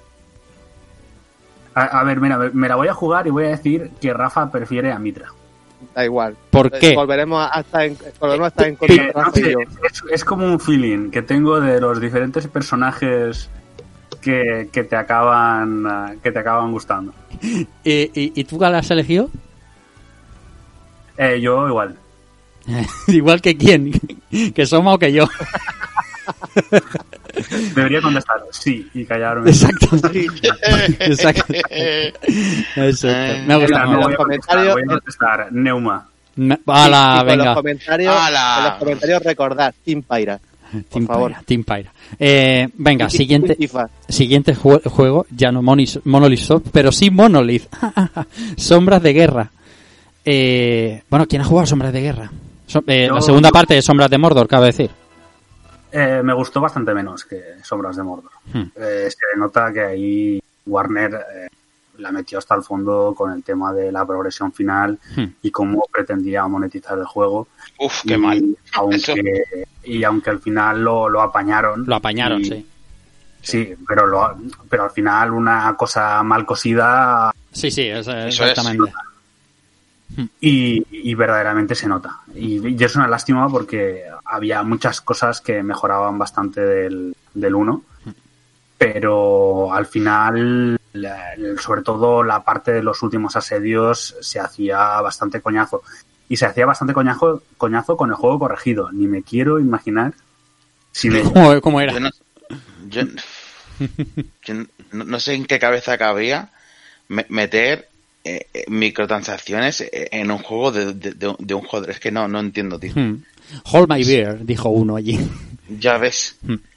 Eh, venga, sigamos. Eh, Slide Mat Studio traía eh, la segunda parte de Project Cars, Project Cars 2, eh, que estamos a punto de la 3 ya, por, por, por, por cierto. Eh, bueno, ¿quién le dio a Project Cars 2? Pues no somos mucho de coches. Vamos a ver si somos mucho de coches, porque en este mismo 2017 Polyphony, Polyphony que, que a Polyphony le cuesta un poco, nos trajo eh, Gran Turismo Sport. Ojo que Gran Turismo Sport no es lo que hoy en día a lo mejor, ¿eh? Es mm, cuando salió, digamos que no estaba tan completo, pero sí que es un gran título. No sé si de la generación, pero un título a tener en cuenta. ¿Alguno le dio Gran Turismo? El juego eh, salió al principio muy, muy castigado por, por- fue muy castigado por la gente, ¿no? Porque Mm. tenía eh, escaso contenido, o sea, tenía poco contenido para multijugador y cero para para para jugar Mm. Cero, eh, offline. Sí, sí. No carecía de toda la bueno, toda la campaña, pues un, un gran turismo canon. Es cierto lo que comentas, que el juego han ido mejorando. Es verdad que en los últimos mm, años yo he ido dándole menos cuando he ido mejorando Claro. eh, por motivos ya personales, pero el juego ha mejorado bastante y la verdad es que tiene mucha comunidad eh, detrás, siendo un juego eh, que, bueno, no hemos comentado nada del Project Cars 2, pues estaba yo un poco despistado. Dale, pero dale, dale. Di, pero di, es, di, di. es No, cierto que el, que el Project Cars 2, como a día de hoy, creo que como simulador se- semi-serio en consola es la mejor opción que hay, pero la comunidad que tiene Gran Turismo por detrás pues lo hace eh, ser al final pues un juego donde siempre vas a encontrar gente y te vas a poder cabrear cuando te, te guarren online sin ningún problema. Ujú. De todas formas, dice lo de simulador serio. Sí te digo que en un principio la idea de Polyphony era que Gran Turismo Sport fuese un poquito más serio. De hecho, con regla un poco así para castigar a gente que hiciera locura de Pradi Sí. contraria, la de chocar con otros coches y tal. Ujú.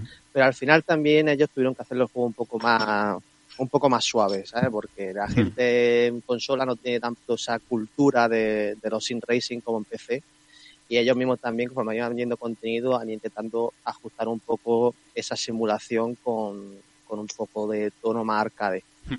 Pero seguramente eso eh, también viene un poco dado porque el sistema que idearon pues eh, funcionaba como la mierda. O sea, quiero decir, al final... Yo, a ver, eh, yo te digo que yo no llegué realmente a, a jugar, en, o sea, no lo profundicé, pero sí tenía gente que, de- que me decía que si habían intentado basar mucho en, en e-racing a la hora de, de la forma de, de afrontar las competiciones dentro de Gran Turismo Sport.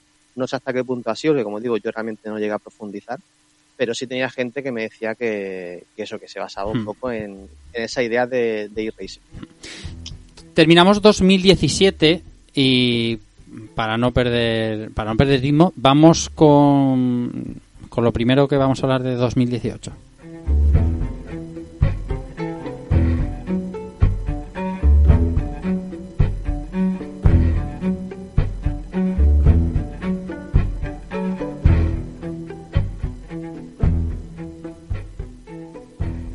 Bueno, Rockstar se ponía manos a la obra, pues, eh, qué sé deciros, cinco años antes, seis años antes, posiblemente.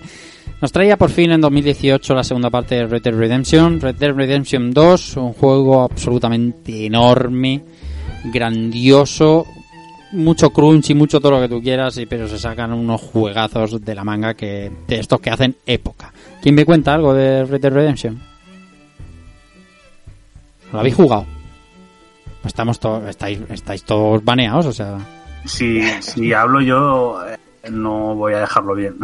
Es, es, es mi gran pendiente de- del 2018. A mí me, me- me robó muchas horas, ¿eh? Eh, Lo que pasa es que con todos los juegos de Rockstar me pasa igual, ¿eh?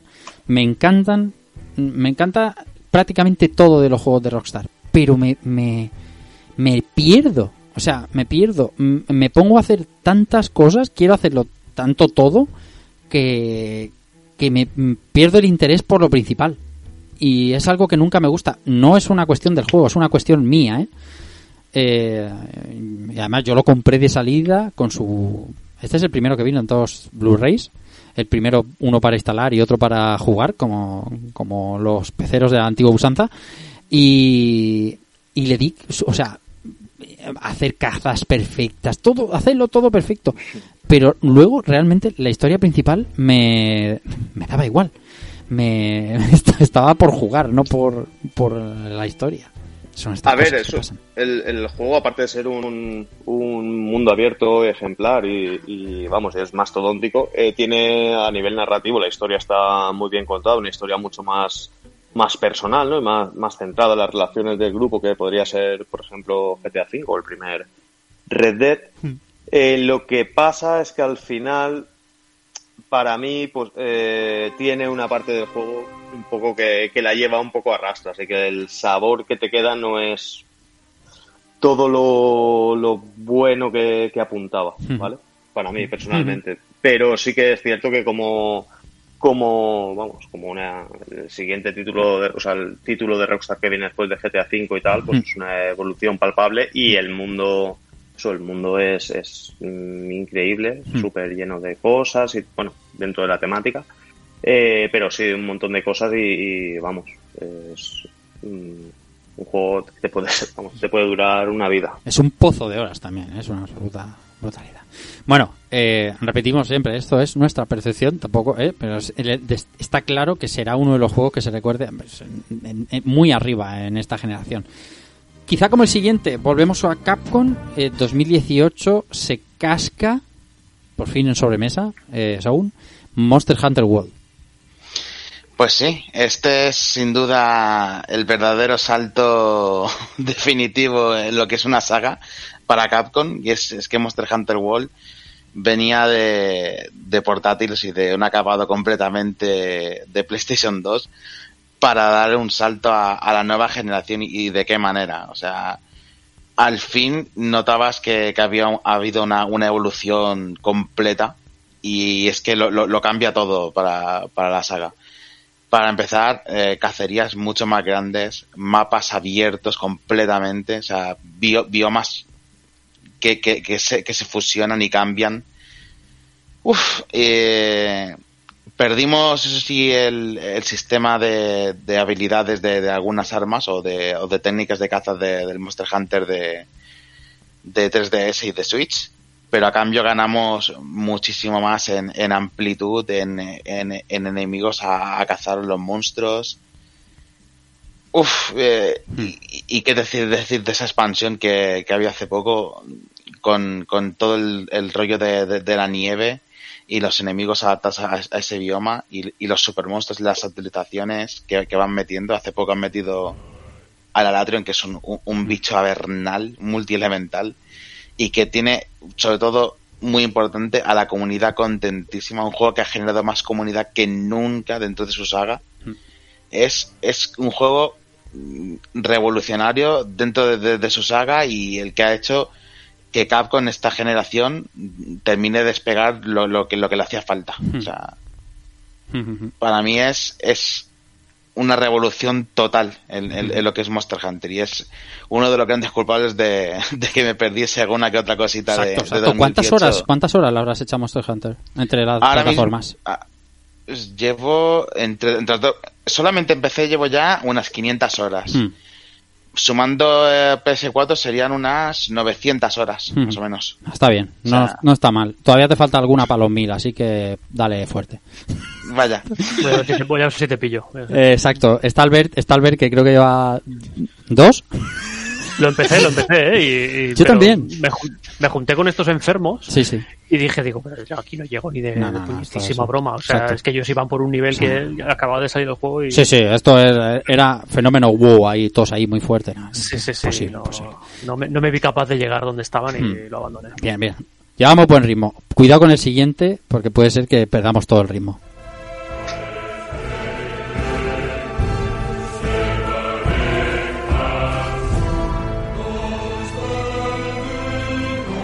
¿Qué estará haciendo Santa Mónica? ¿Qué estará haciendo Santa Mónica? ¿No? Decíamos al principio, principio avanzada la generación. Santa Mónica con qué está. Santa Mónica estaba haciendo un God of War.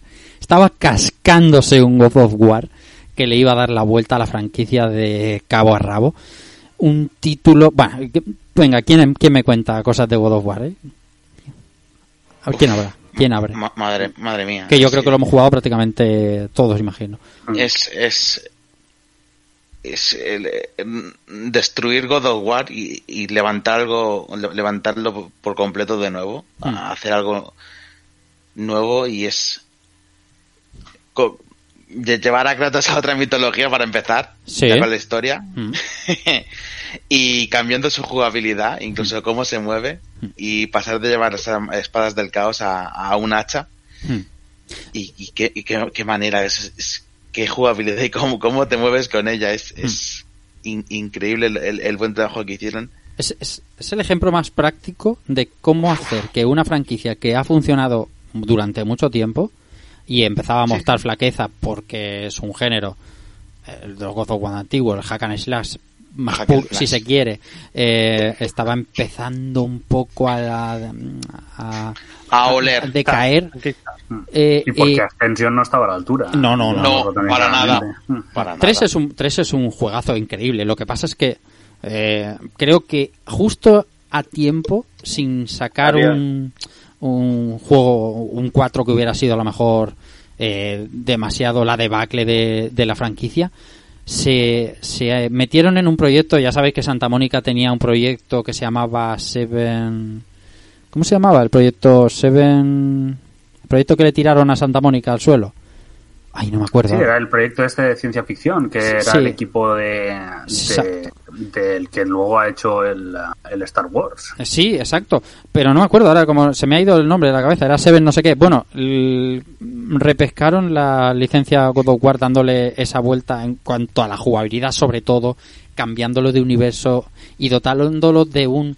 eh, La historia de God of War siempre ha estado bastante nutrida, sobre todo personajes, pues dioses, semidioses y demás, pero la narrativa de God of War tampoco nunca ha sido nada nada para para echarse las manos a la cabeza. Y en este salto cualitativo que le han dado a la franquicia pocas pegas se le pueden encontrar a un título que para mí ha sido eh, maravilloso. Sin duda. O sea la, la Es que- relación de- perdón sigue sigue sigue te la dale. No, no, iba, simplemente iba a decir que, que a mí me parece que, mm, básicamente, mm, antes lo habéis dicho, lo ha dicho Son, eh, destruyeron God of War y lo volvieron a montar, ¿no? Eh, desde una perspectiva quizá más alejada, ¿no? Al respecto de qué significaba o qué significó. Entonces, este es, no, es- no es un reboot porque todo lo que ha pasado ha pasado, pero, pero realmente se da un salto hacia adelante en el cual se ve todo lo que ha pasado desde una perspectiva diferente, a través también de la relación de Kratos y, y su hijo.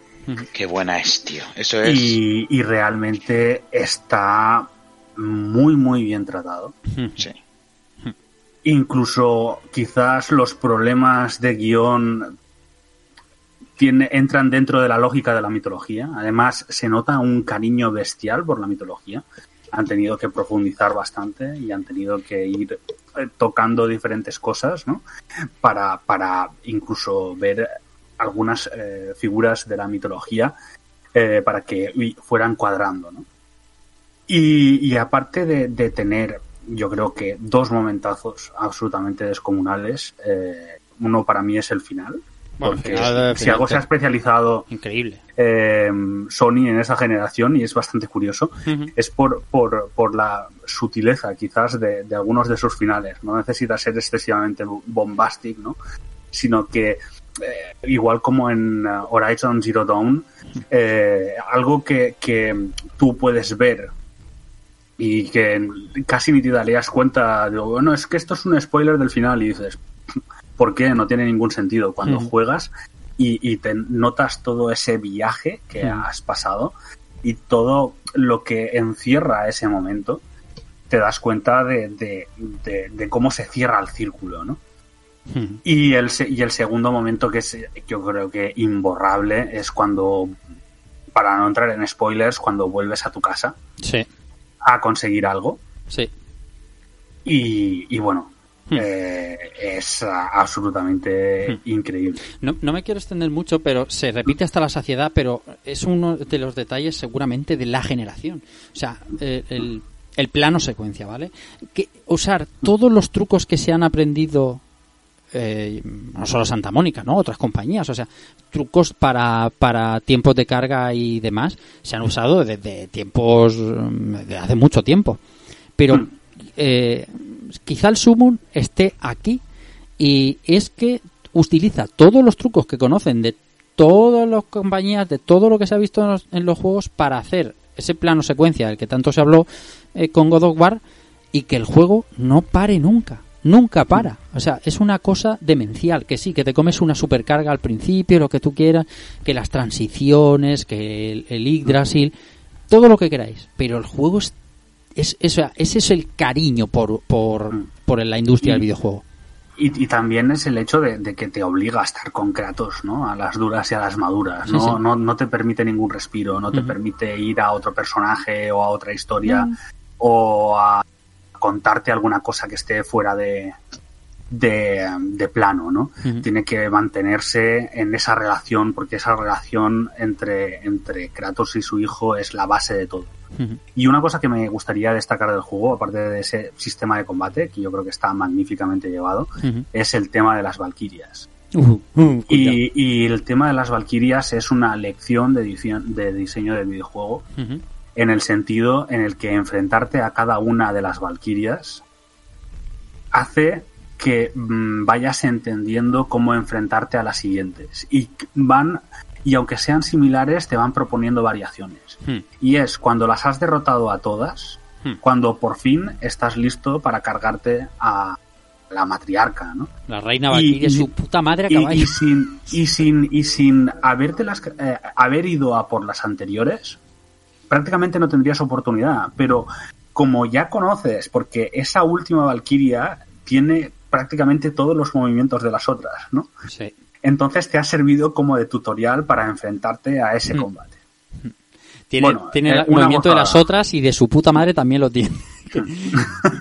Es, es- ese, enemigo que siempre te falta para conseguir el platino. Ostras, estuve un par de días ahí Y- bien, y- ¿eh? Y quizás el, quizá el- uno de los problemas es que creo que en dificultad normal está bastante bien medido. En ah, hard creo que lo que sería la rama principal está muy bien medida, pero hay algunas cosas secundarias que se dispara mucho la dificultad. Y yo creo que quizás es su debe, el, ah, el conseguir que, que sea un nivel de dificultad equilibrado en la posible secuela. En difícil, el Muffel, Muffelheim, o sea, el- los retos son, Sí. son agua, ¿eh? Son... Bueno, 2018. mm, uno de los asteriscos que se pone en este 2018, God of War sin duda, con Santa Mónica, y seguimos con más.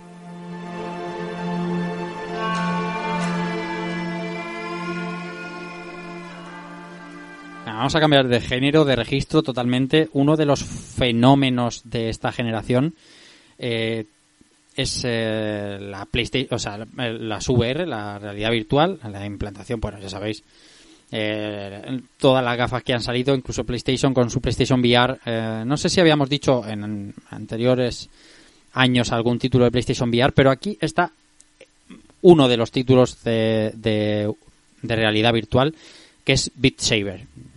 Sabréis todos más o menos de qué va el juego. Es un juego musical rítmico de movimiento que hace las delicias de todo el mundo que lo juega y que lo prueba porque realmente es una maravilla, muy divertido. ¿Qué me contáis de Beat Saber? ¿Que alguno lo tendréis o estaréis ahí quemando calorías con él? ¿Soma? Eh, hombre, que cuando calorías, y sobre todo ahora en verano, ¿sabes? Que, Hombre, claro. que se, sufre de, Hmm. se sufre de lo lindo. Hmm. Eh, es que la definición que has dado es perfecta. Juego rítmico, puro y duro. Eh, vamos a hacer, quizá, eh, no es un dance, no dice, no, es que está bailando, pero se intenta un poco, un poco hacer eso. Un juego en el que realmente, eh, ¿sabes? Nos van viendo una serie de cubos, ¿vale? Que, dos colores que tenemos y con, con un controlador en cada mando, el Move en el caso de PlayStation, Ujú. los mandos de las Oculus en el caso de que tenga la Oculus, ¿no? Las de la Lenovo. Digamos que tenemos que ir como con una especie de sable láser cortando en una dirección determinada eh, cada cubo a ritmo de la música. Eh, para mí es un juego que dentro de su simpleza mejor aprovecha las capacidades de la VR, porque lo que estamos eh, siempre haciendo es ver cómo esos cubos vienen hacia nosotros desde, desde el fondo de la pantalla y nos van comiendo. La genialidad aquí está en que el juego, conforme tú ya vas subiendo de dificultad y tienes, por supuesto, muchos más cubos que cortar, lo cual hace que rítmicamente sea mucho más eh, completo, llega un momento en el que también te obliga a moverte dentro del espacio, porque hay como una especie de muros en los cuales tenés que esquivar hacia un lado, hacia otro, agacharte. Al final, eh, el juego te, te mete dentro no solo de, de la música del juego, sino de, de- de ese entorno VR y realmente se disfruta mucho. Yo creo que, que es como digo, dentro de la simpleza, pocos juegos Ujú. aprovechan tanto la- las capacidades que tiene la realidad virtual como este. Vamos con el siguiente, Insomnia Games ahora.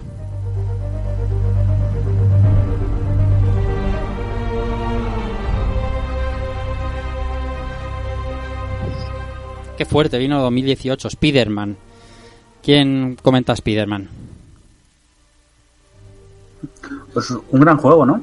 Es el, eh, yo creo que se demostró Insomnia que, que, que podía hacer un juego de, de superhéroes, eh, por lo menos que, que fuera capaz de mirar tú a tú a los que había hecho Rocksteady, Sí, en los cuales evidentemente se fijó muchísimo. sí, bueno, sí. Y realmente eh, yo creo que tiene dos virtudes. La primera de ellas es que el combate es divertido, que es algo que quizás en, eh, en los Batman a veces eh, cruzaba esa línea entre divertido y frustrante. Y este es más fácil, pero al mismo tiempo es más asequible y más disfrutón, ¿no? por decirlo de alguna manera. Y el otro es el traversal por la ciudad, eh, creo que es perfecto en Sí. ese sentido. En cómputo global eh, no lo pondría a la altura de los mejores Batman, pero desde luego es un, un juego muy muy divertido y, y que ha demostrado pues también que, que Insomniac eh, tenía entre manos la capacidad de hacer triples A de millones y millones de, de ventas. Así todo, reivindicar otro juego de Insomnia, que es el Sunset Overdrive, que creo que quizás es el más redondo que haya hecho durante esta generación. Ujú. De Bueno, hecho, y el está claro remake que, ¿El remake de cuál? que Del Ratchet. Ah, bueno, Ratchet, claro. Dime, Soma. que ha dicho lo de no que eso que ha dicho lo del Sunset Overdrive y claramente casi es un poco prueba de concepto de, de lo que ha evolucionado hasta este Spider-Man. O sea, cuando tú juegas Sunset Overdrive te das cuenta de, de que esa movilidad que te da, esa forma de, de gestionar todo, eh, y luego vas a, a Spider-Man, ves que eh, muchas ideas estaban ya ahí. O sea que Sunset Overdrive pasa un poco desapercibido, ¿no? Por ser un juego que salió en Xbox y que no se dio tanto bombo, más allá de aquel eh, doblaje, ¿no? De, oh, lo, dobla Rubius. Pero Ya. si profundizabas en el juego, el juego realmente era muy bueno. Y yo lo que sí quiero decir también de Spider-Man es que eh, realmente capta súper bien esa esencia del personaje, ¿no? Con ese Sí. humor, esos chascarrillos que va soltando. Sí. Entonces, incluso cuando estás jugando, cuando escuchas cualquier cosa, de- lo estás pasando bien, no solo en los jugables, sino también en los diálogos que hay, en las situaciones que se van dando. Hmm. Y, y lo ha hecho también súper bien Susa. Creo que ha sido Susa o Son, no estaba muy pendiente, perdón. Su- Susano, Eh, lo, que es eh, recorrer la ciudad es una gozada. O Sí. sea, eh, está hecho mm, como hay como ciertos automatismos, como podrías tener, por ejemplo, cuando en un Assassin's Creed eh, va haciendo parkour. Aquí sí, eh, en Spiderman se ha también un poco ese automatismo para que el juego sea fluido, pero tiene realmente una, una satisfacción recorriendo la ciudad, tanto con las propias redes como cuando vas escalando, eh, saltando de edificio en edificio, que te sientes realmente que, que eres Spider-Man en este Sí, juego. sí, sí. Es que tiene viaje rápido y no, no lo usas. No lo quieres lo usar. usas. No, no, es que yo no lo, yo lo usaba para ver las cuatro animaciones Claro, que para tiene. ver las hay algún- transiciones, sí, sí, yo también. algún, algún guiñito o alguna coña, ¿no? Mm. Pero ya está, o sea, a partir de ahí ya te, te recorres la ciudad. Sí, que- mejor cosa se puede decir de eso, ¿no? Sí, que sí. el- te planteen viaje rápido y, Y no lo hagas. Y no lo y no- y te niegues, porque dices, es mucho más divertido ir eh, como el trepamuros debería ir, ¿no? Y ganando momentum y velocidad y pudiendo correr por las paredes, en ese sentido es un juego impecable. Es que básicamente tampoco dejas escapar casi ningún combate, porque al final, como bien ha comentado Suzaku, al ser la diferencia con los Batman, sin llegar al nivel de los mejores, Spider-Man al final se, es un personaje, digamos, más, más acrobático, ¿no? Y, y, pues lo hace más, los combates más espectaculares. También eh, comentar que, si no recuerdo mal, también tiene, o sea, como respeto a- o, o guiño a la, a la licencia y a Marvel y tal, también tiene el cameo de los cameos, ¿no? El cameo de. El cameo, eh, pues el cameo típico de, de Marvel, ¿no? Tiene también la aparición, si no recuerdo mal. Sí, de- sí que la Sí, tiene, sí, sí que sí. la tiene, sí. Sí que sale, sí. Ujú. Sí, sí, tiene un montón de cameos de, de- del mundo Spider-Man. Bueno, seguimos. Eh, el siguiente, Tetris Effect. Eh, ¿quién, quién ha jugado Tetris Effect? Porque yo, yo solo lo he probado una vez en Barcelona, en la Super Hmm. y, y está muy bien, pero nunca he tenido oportunidad de darle fuerte. Pues eh, Tetris Effect es, es una pasada eh, porque básicamente es, es Tetsuya Mizoguchi en, en esencia, ¿no? Hmm. Y a los que nos gustan sus super locurones es básicamente otra operación maestra de, de sinestesia. Y poco más hay que decir. Es una es un Tetris de los mejores con unos añadidos muy muy buenos y además eh, a nivel audiovisual es una pasada. Y, y bueno, hemos hablado antes de VR, el, bueno, jugar eh, Red en VR, que prácticamente parece un juego pensado para VR, pero Ujú. hecho muchísimo, muchísimo antes. Y, y el nuevo nivel que, que se sacaron de la manga, que es absolutamente descomunal. Es, eh, yo creo que el gran ejemplo de, de una persona dedicada casi en cuerpo y alma a la sinestesia y al, y al juego arcade. El siguiente es Al Sabotage final- Studio. Dime, dime. No. Eh, no, no, al final solo quería comentar eso, que al final es un juego que solo podría salir de- del- de- del creador de, de Red y Mm. Lumines y, y todo esto. Decía Sabotage Studio con The Messenger. Pues otro juegazo. Si no lo habéis jugado, por favor, tenéis que hacer dos cosas. Sí. Uno, Jugarlo. pasároslo, ver el, ese, esa ruptura de juego que hay a mitad, Qué bueno que es. le, da, que le da un cambio increíble a nivel artístico y, y también en cuanto a, a desarrollo. Y otra cosa que os pediría es que, por favor, cuando estéis en la tienda, intentad abrir el armario. Oh, qué maravilla, qué risa, tío.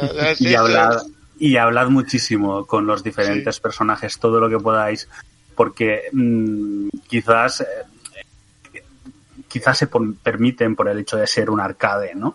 El, tener eh, esos textos que, son tan absolutamente entre delirantes, pero eh, extremadamente racionales, como es capaz de contarte un cuento, una paradoja, eh, contarte una experiencia personal. Bueno, la verdad es que es algo que, que tenéis que, que probar si podéis, porque, porque aparte de ser un grandísimo Ninja Gaiden, es un grandísimo plataformas eh, tiene un giro que lo convierte en otro estilo de juego, que no voy a decir para que os lo encontréis. Y, y, que te deja, te deja roqui- loquísimo, o sea, es que te, te rompe y dices, pero bueno, ¿y esto? Madre mía. Sí, sí. Además, y sobre me- todo, sí, dime. No, no, dale, dale, dale. No, iba a decir que, que quizás de estos juegos que intentan ir a lo, a lo básico o también con esa, con esa aura de dificultad, eh, The Messenger está muy bien pensado para que no sea demasiado penalizador. Ujú. No lo Y creo que es muy accesible, pero al mismo tiempo es retante. Consigue ese equilibrio para que no, no te parezca que, que es imposible ni que sea demasiado fácil. Y está muy, muy bien pensado. Todo tiene su estrategia eh, y, y pocas veces te vas a, a cagar en la madre que parió al mapa o a los enemigos y más bien pensarás que te ha faltado ese poquito de, de anticipación para hacerlo perfecto. El siguiente título, System Wars, suena así.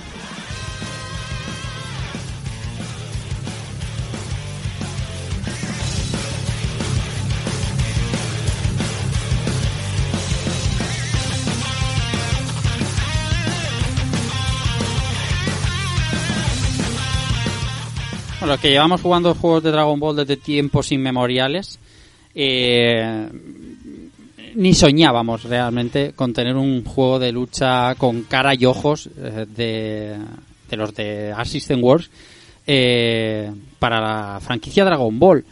Eh, el- lo que ha supuesto Dragon Ball Fighters en cuanto a la comunidad de lucha, ya no solo contra, con la franquicia, que ha sido un exitazo absolutamente brutal, sino en cuanto a, la comunidad que se ha generado alrededor de él, alre- en todo el mundo, es absolutamente sorprendente. Dragon Ball Fighter Z, hice. Pues añadiré eso de que, de que Assistant World nos traía esta, esta obra de arte con una banda sonora espectacular, una banda sonora increíble.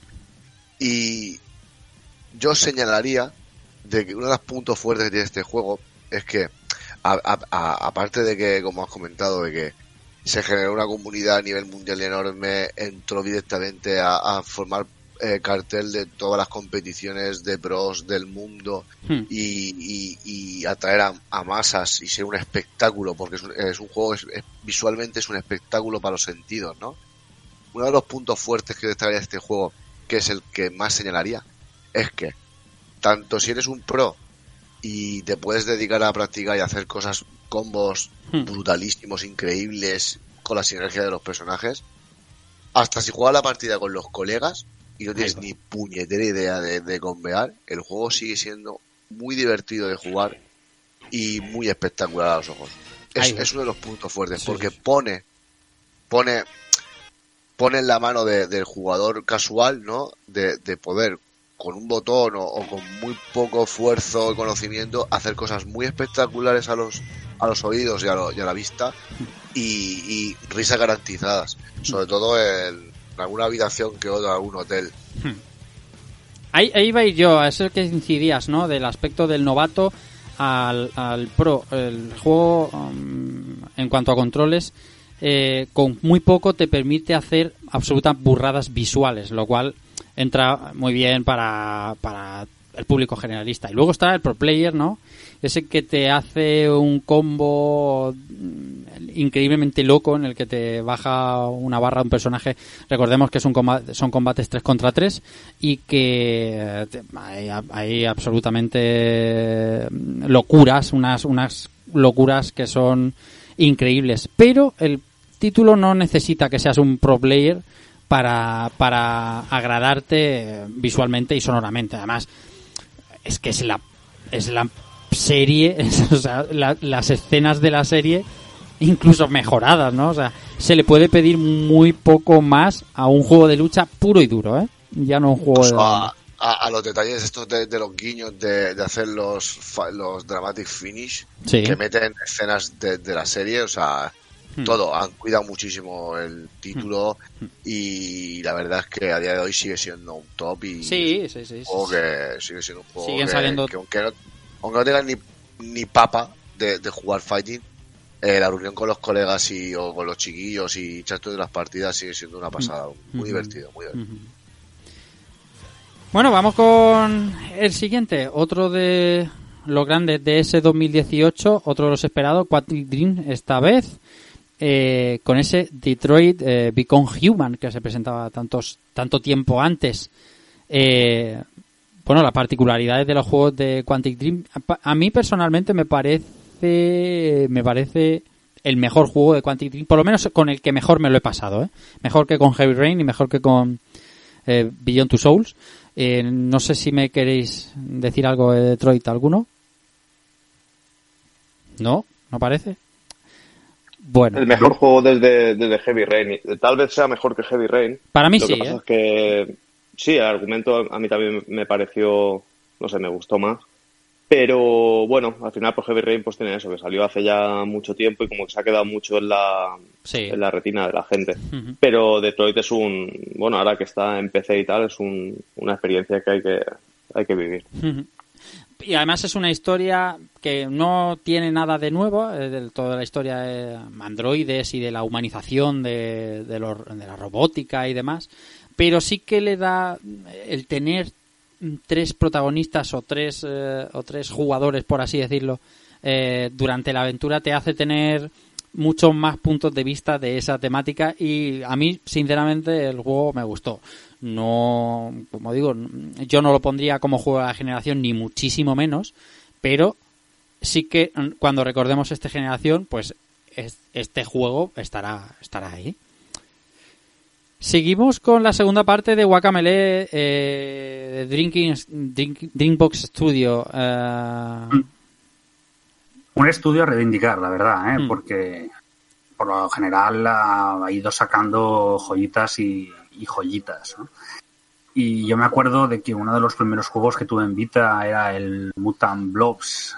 eh, no me acuerdo cómo se llamaba, creo que era Mutant Blobs from Space. Y era un plataformas muy, muy apañado y muy imaginativo. Y, y bueno, la verdad es que con ese Metroidvania que se cascaron al, prácticamente al inicio de la generación, que es el Guacamele, es muy, muy disfrutable y era un homenaje a, a los Metroidvania y a los videojuegos en general, ¿no? Con un montón de guiños. Esto era como una vuelta de tuerca, ¿no? Y, y quisiera reivindicar otro juego casi olvidado, olvidado de Dreambox Studios que también salió para Vita, para Vita, que es el Severed, que salió en Switch también y que quizá peca de ser demasiado corto, pero es también muy muy reivindicable. Y este es un estudio que también eh, hay que creo que hay que seguir con atención porque se marca pequeñas joyitas que tienen mucho encanto. Siguiente Return of Obra Dinn que este también lo has jugado tú Sí. Y, y bueno, pues interesante plantearlo más que nada por, por lo excepcional, ¿no? De la propuesta de, de Lucas Pope. Mm. Eh, es una persona que prácticamente lo hace todo, eh, desde el diseño artístico a la programación, pasando por la banda sonora. Eh, pegó el pelotazo con el Papers, Please, que también es un juego muy muy recordado y aquí pues básicamente creo que es esos juegos eh, relativamente fallidos pero con algunas ideas que te vuelan la cabeza y este es uno de ellos porque el, el, um, con un planteamiento tan simple de meterte dentro de una historia en la que vas viviendo diferentes flashbacks ¿no? de qué ha pasado en uh, dentro de un barco y vas investigando las diferentes muertes y al final tienes que relacionar eh, esos personajes que tú ves con, con, los documentos que tú tienes del barco. Es, eh, está hecho de manera muy, muy brillante. Hay algunos eh, puzzles que te hacen pensar fuera de la caja, ¿no? Uh -huh. y, y, realmente eh, es un juego muy, muy interesante. Uh -huh quizás eh, no llega a ser redondo, pero tampoco le, hace falta. Y es un, una aventura, iba a decir gráfica, no, pero una aventura de misterio, puzzle, resolución de enigmas, que es muy interesante. El siguiente seguramente será uno de los mejores juegos para PlayStation VR por lo, por lo, digamos, inventivo, ¿no? Por lo, por lo que aprovecha el sistema para un juego que no es primera persona ni- y, y, sin embargo se siente realidad virtual eh, puro y duro. Astrobot eh, Rescue Mission que a mí me voló la cabeza. O sea, es el juego que me hace comprar una PlayStation VR. ¿Quién me cuenta? Sí, eh, Sí. Astrobot es, bueno, pues yo no sé si algún compañero queréis. Dale, dale, dale, bueno, Vicente, dale. eh, a mí me parece un juego delicioso que, vamos, te, te obliga a, a ir incluso moviéndote también en el espacio, buscando un poco por dónde puedes meter la cabeza en todos recovecos. Y vamos, es un juego que, que podría haber firmado perfectamente Nintendo y es un juego que podría haber funcionado perfectamente también eh, sin VR porque el valor del juego como plataformas es eh, innegable y bueno creo que es una saga que en los próximos años veremos eh, volver no sé si únicamente en VR o bueno además de la demo técnica esta para que vamos a tener en PlayStation 5 pues igual también haya, eh, bueno eh, utilizan la licencia para para, licen- para juegos más convencionales. Sí, ahí tiene, hay potencial ahí, ¿eh? Mm. El siguiente suena así.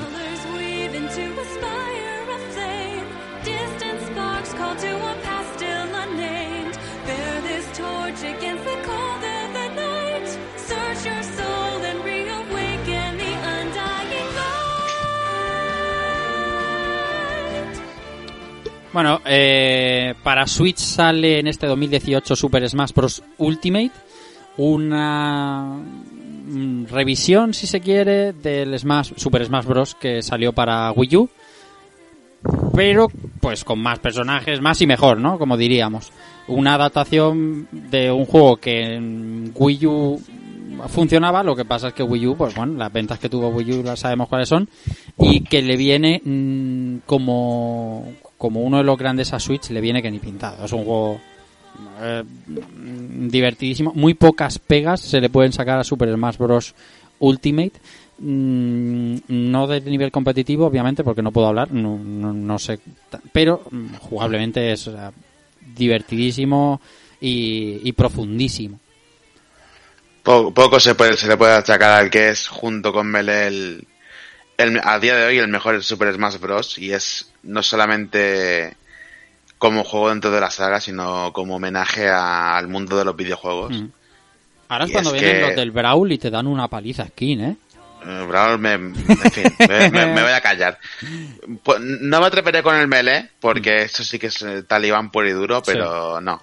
Hmm. Lo que, lo que ha logrado aquí Masahiro Sakurai, un trabajo increíble, es, es amor al videojuego, aunando casi lo mejor de, de- de cada casa durante, todo, entre- durante toda la historia del videojuego, Hmm. tanto a nivel de música como, como personajes, eh, extras. Yo mm, creo que va a ser completamente difícil superar esto en la, Es en la muy siguiente entrega. Muy complicado, muy Más complicado. es, más es que ti- tiene el plantel de, de, de más amplio que ha existido nunca en Super Smash, que es a fin- cuando finalicen ya los últimos DLCs, 88 personajes, lo cual no es poco. 88 Y- y- personajes. 88 y cada uno completamente diferenciado uno de otros eh, en su forma de jugar. Que yo diría Sonic, Bayonetta y Joker y 85 más. Sí, y va encima Bayonetta, ¿sabes? Está la amiga, está, madre Bayonetta mía, ¿cómo está floja, ¿eh? Está floja Bayonetta. Y Maravilloso. Es un, es un titulazo. Es un, es un titulazo, un titulazo, o sea, te, te- te puede fallar un poquito en el online, pero luego a lo que es a jugar con y lo que, jugar y lo que es la comunidad, increíble. Seguimos, 2018 también Playground Games traía eh, Forza Horizon 4, eh, la tercera iteración de la saga en esta generación, porque salió el 2, ¿no? Salió el 2, el 3 y luego el 4. El 2 llegó a salir en One, ¿verdad? Sí, sí. Sí, ¿verdad? El 12 y 4, sí. Eso es, os digo, estoy metiendo el patatón aquí gordísimo. Vale, vale. Lo que pasa es que, lo que, pasa es que el 2 también salió en 360. Sí, sí, claro, que es transgeneracional. pero Exacto, exacto. Ahí la, es donde estaba el la versión base del 2 es de One, Eh, el eh, 3 es de vale, One bien, y el bien, 4 es de One. Forza Horizon 4. Cuéntanos tú, pues venga, ya que estás. Pues, hombre, para mí es el juego de coches de la generación. O sea, es, eh, es que eh, lo que hace Playground es realmente amor por los, por los coches. O sea, igual que puede decir que en Polyphony, eh, Playground es lo mismo. Eh, yo no sé si, si habéis jugado todo a, a los Horizon. En el fondo son juegos basados en festivales, ¿no? Por así decirlo. Sí, sí, sí. Y es que ju- jugar este juego es un festival, o sea, directamente. O sea, es un juego que conducir es un placer, porque encima lo tienes música para aburrirte. O sea, ya igual estás corriendo carrera o simplemente moviéndote por su mundo, que es una, una gozada, lo disfrutas. Los escenarios en todas sus iteraciones son buenísimos, pero es que la de este cuarto además es ya una brutalidad porque te han metido estaciones, de forma que es que no es lo mismo jugar en otoño que en invierno que en verano, porque te cambia muchas veces la forma de jugar. Y además son juegos eh, súper variados, porque ya no solo es que tú te puedes crear tus propios eventos en los que tú eliges el tipo de, de coches que vas a usar, si son deportivos, si son de rally, o sea, tú eliges eso, eliges qué tipo de carrera, sino que otros jugadores también lo pueden hacer Hmm. y juegan sus campeonatos, entonces realmente el juego tiene muchísima variedad, casi es un juego no es infinito, pero casi casi. O sea, si te gusta, tienes juego para meses y meses y meses. Y, y además, visualmente, eh, lo que ha logrado Playground con este juego, teniendo en cuenta que en el fondo es un mundo abierto lo que, lo que intentan transmitir, eh, yo creo que no tiene realmente igual ahora mismo en consola.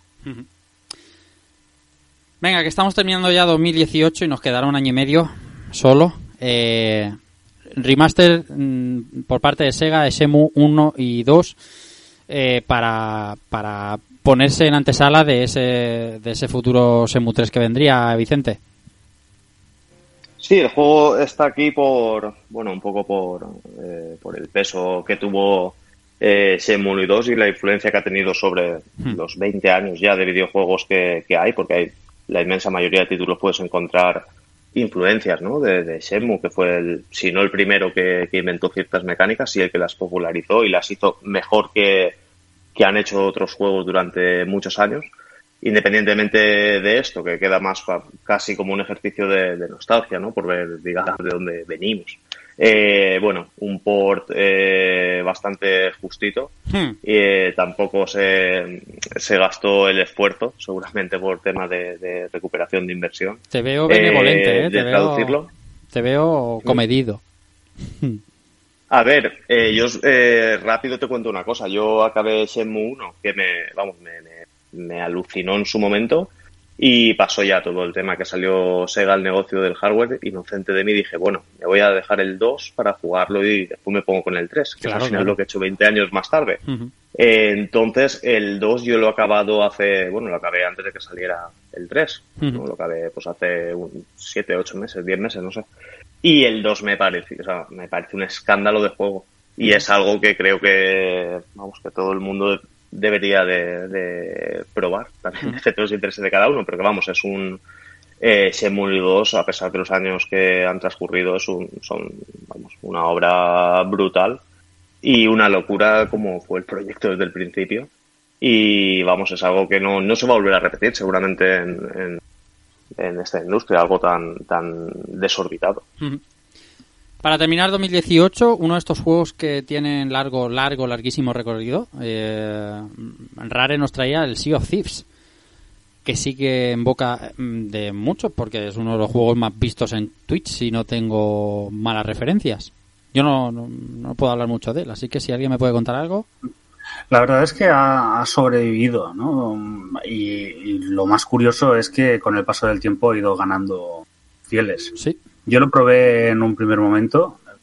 Es de estos juegos que le ves el potencial, pero dices, no es para mí.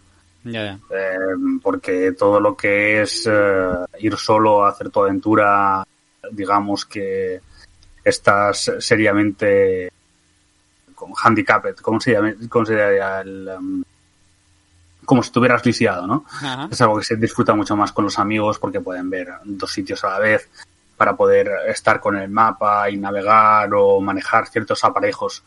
Entonces eh, es un juego que se disfruta mucho más en compañía. Y quizás en un primer momento tenía un problema de, de contenido bastante severo.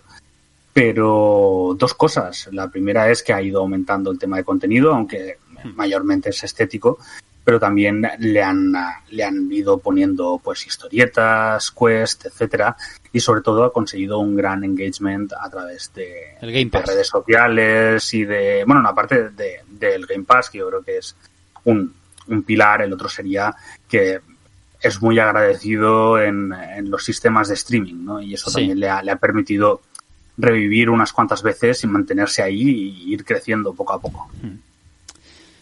Bueno, terminado 2018, vamos a ponernos con 2019. 2019 es, es, es una locura, ¿eh? O sea, os, os pido, os pido concisión porque hay unos titulazos de, pero grandísimos. Entonces vamos a intentar hablar de todos, pero hablar en poco espacio de tiempo y empezamos con From Software con el maravilloso Sekiro Saudai Twice. Has muerto otra vez. Eh, bueno, ¿quién le, quién le ha dado más fuerte aquí a Sekiro? Porque yo le he dado en nivel pasado, pero no estoy enfermo por él. Me lo pasa tres veces. Vale, Pues ¿ves? vale. un Ahí está. Venga, Queen, Son Win. Pues es para mí el, el juego que rompe completamente con todo el anterior de Front Software.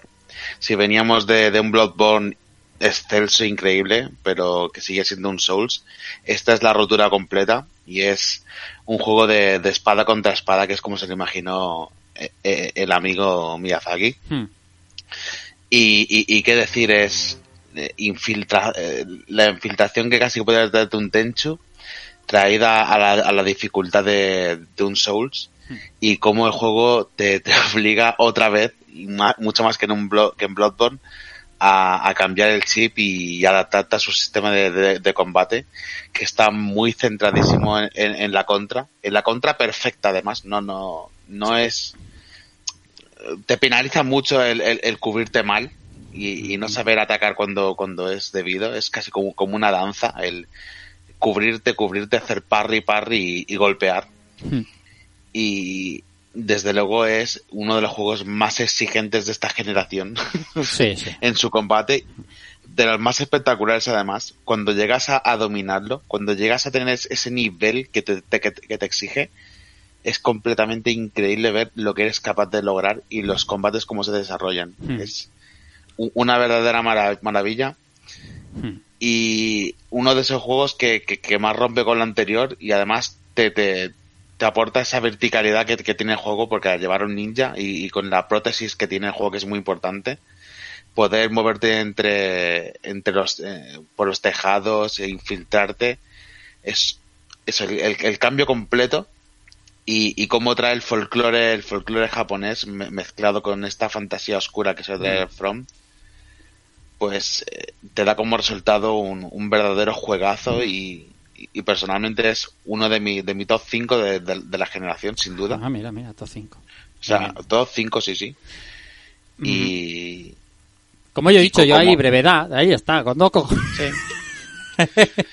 Eh, eh, Perdón, pero no, no, que- no, no, que, me parece muy bien, hombre, que hay que hablar de lo que a uno le emociona, claro que sí, no me fastidies, ¿cómo no vas a hablar tú de From? Pero, oye, el tráiler aquel de tres segundos que se veía el, el, El brazo. el brazo, El brazo. pocos trailers de tres segundos ha dado tanto que hablar, ¿eh? Pocos, pocos. pero tanto, pero Madre pocos. mía. Madre mía, lo que dio aquello. Análisis que de habían una hora. kanjis y plan, habían kanjis detrás que decían que, ¡buah, madre mía! Y todo, Si ¡ay, eso era un kunai o no era un kunai, Sí, ¿qué era sí, sí, eso? sí, sí, maravilla. Bueno, siguiente título, Capcom de vuelta, 2019, eh, Resident Evil 2 Remake. Ojo, cuidado porque son palabras mayores, ¿eh? Estábamos hablando de uno de los grandes clasicazos del- de la historia del videojuego. eh, con, con una con un volver, volverla a traer a la actualidad con, con bastantes cambios y además le salió muy bien la jugada. ¿Quién me habla de Resident Evil 2?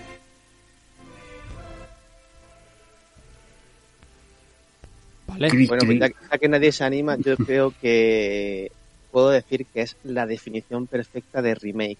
Es decir, lo que Capcom hizo aquí, de coger un juego con 20 años a su espalda y lanzarlo acorde a lo que tenemos hoy día eh, y añadiendo lo que lo suficiente, ¿no? Que vamos a decir, no es una no es un remake fiel, puro y duro, cambia algunas cosas, pero lo que lo que hace es una genialidad total, vamos. eh, de nuevo demuestra que el Re-Engine eh, luce de escándalo en las consolas actuales, el juego super fluido, visualmente eh, creo que pocos juegos le pueden hacer realmente frente a, a este Resident Evil 2, una, una iluminación que es acojonante. Y creo que tanto los que en su día jugaran al original como los que hayan descubierto ahora eh, han encontrado ambos motivos para, para ver en este Resident Evil 2 Remake uno de los juegos de la generación.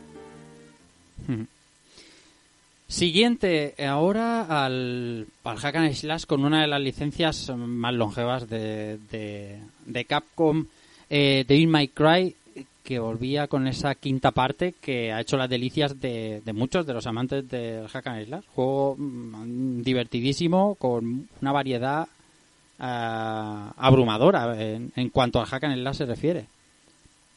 ¿Quién me dice algo de Devil May Cry? Pues este juego es sin duda el que nos vuelve a traer el Devil May Cry clásico después de, de pasar por aquel juego de, del Team Ninja. Ah, Y, y, y, qué, y qué manera de volver, qué maravilla volver a, a, a tener a, a Dante y sobre todo al principio a, a, a Nero, Sí, que ha, ha recibido, recibe en esta entrega un cambio bastante severo. sí, sí. y no solamente por esto, sino también a través a nivel jugable. Y es que gana, gana muchísimo con la, con la prótesis que tiene ahora, por brazo. Y a nivel de combos y lo que puedes llegar a hacer gracias a esa prótesis es increíble. Y desde luego es un juego divertidísimo Muy divertido. que te, que, que te exige un buen nivel de combo y, y en que te la pasas tetísima. Es O muy, sea, muy divertido. Yo lo defino siempre. Yo, a mí, a mí la, la palabra divertido es la que más me, me- me encajo con Cry 5. Me lo pasé Sí, muy sí, bien sí. jugándolo. Tiene muchos defectos, tiene algunos defectos, mejor Sí, dicho, pero defectos, sí. muy divertido. Hmm. El siguiente suena así. I want you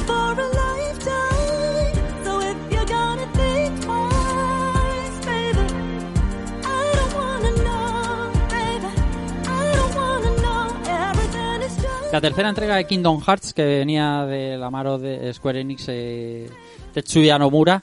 La tercera entrega, pues es un decir, ¿no? Kingdom Hearts 3 no es la tercera entrega, es la octava o así. Pero después de muchos 1.5, 2.5, 2.8, por fin llegaba la, lo que prometían que iba a ser el fin de una saga, la saga de Sheganor, y nos presentaba un título muy divertido, la verdad, bastante, bastante espectacular y con bastantes eh, novedades jugables, pero con algunas carencias y con algunos mm, no problemas, pero sí peros que, por ejemplo, yo le encuentro a un título que he esperado tantísimo tiempo, porque a mí Kingdom Hearts me apasiona y no siendo un mal título, porque no me parece para nada un mal título, me lo pasé muy bien todas las horas que jugué con él. Es un juego que mm, manteniendo la jugabilidad de PlayStation 2, una jugabilidad que está bastante superada hoy en día, eh, tiene algunas ausencias serias y problemas en cuanto a nivel de historia. Quiero decir, eh, Kingdom Hearts siempre ha sido la fusión de Disney con Squaresoft y aquí la hay, pero los personajes de Square brillan por su ausencia. La historia arranca en un punto muy muy avanzado del juego, arranca de verdad, arranca realmente el epílogo de este de esta saga de Xehanort y aunque diverti- me, divierto mucho jugando por los mundos de Disney y la banda sonora de Yoko Shimomura me parece eh, me parece brutal, me parece absolutamente deliciosa.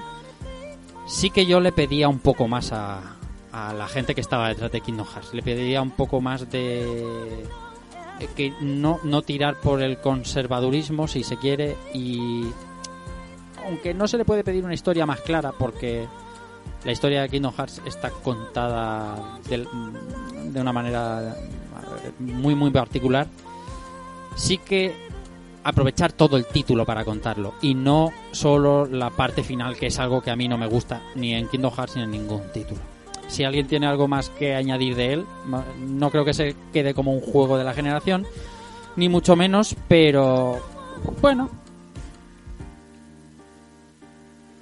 Parece que no, pues seguimos con el siguiente.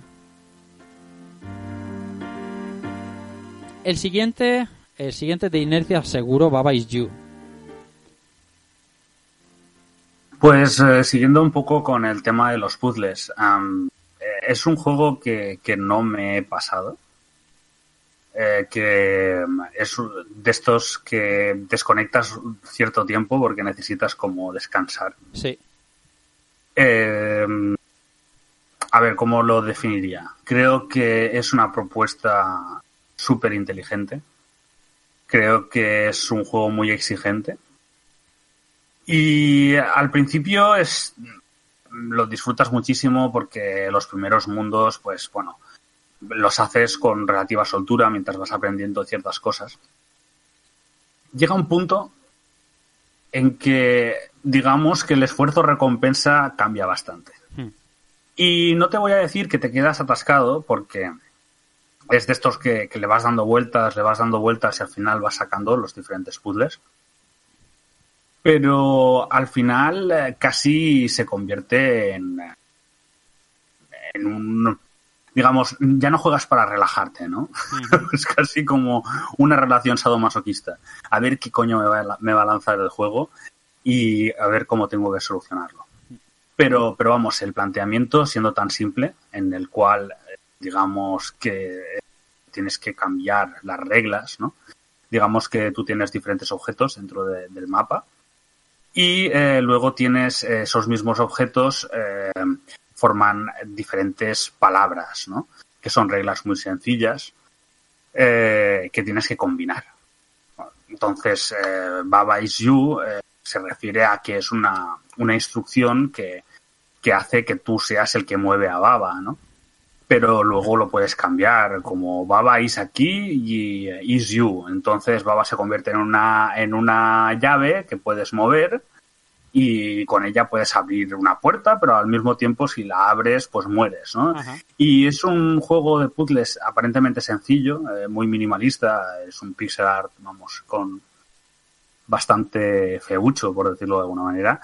Pero, pero vamos, es un reto intelectual eh, bastante elevado y realmente, pues eso, demuestra un- una gran pericia en el tema de los puzzles y, y vamos, si os animo a, si os mola este tipo de juegos, a darle una oportunidad, pero con, con moderación y precaución. Conforme se llega al, al final de la generación, se va resolviendo a qué se va dedicando cada estudio. 2019 también Remedy dejaba eh, en nuestras estanterías el Control, o Control.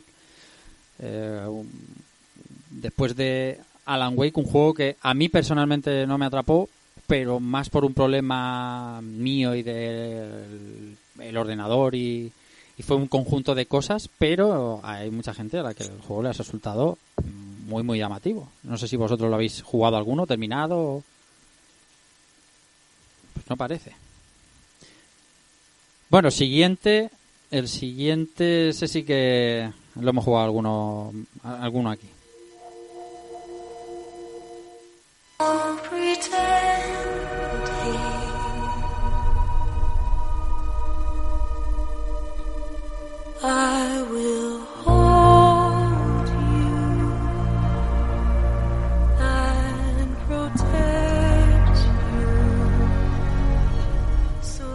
Hideo Kojima nos traía en este 2019 eh, Death Stranding, el primer juego que hace fuera del abrigo de Konami, con ese motor décima de, de, la gente del Horizon y una jugabilidad que os, habréis hin- hinchado de escuchar o nosotros de intentar explicar.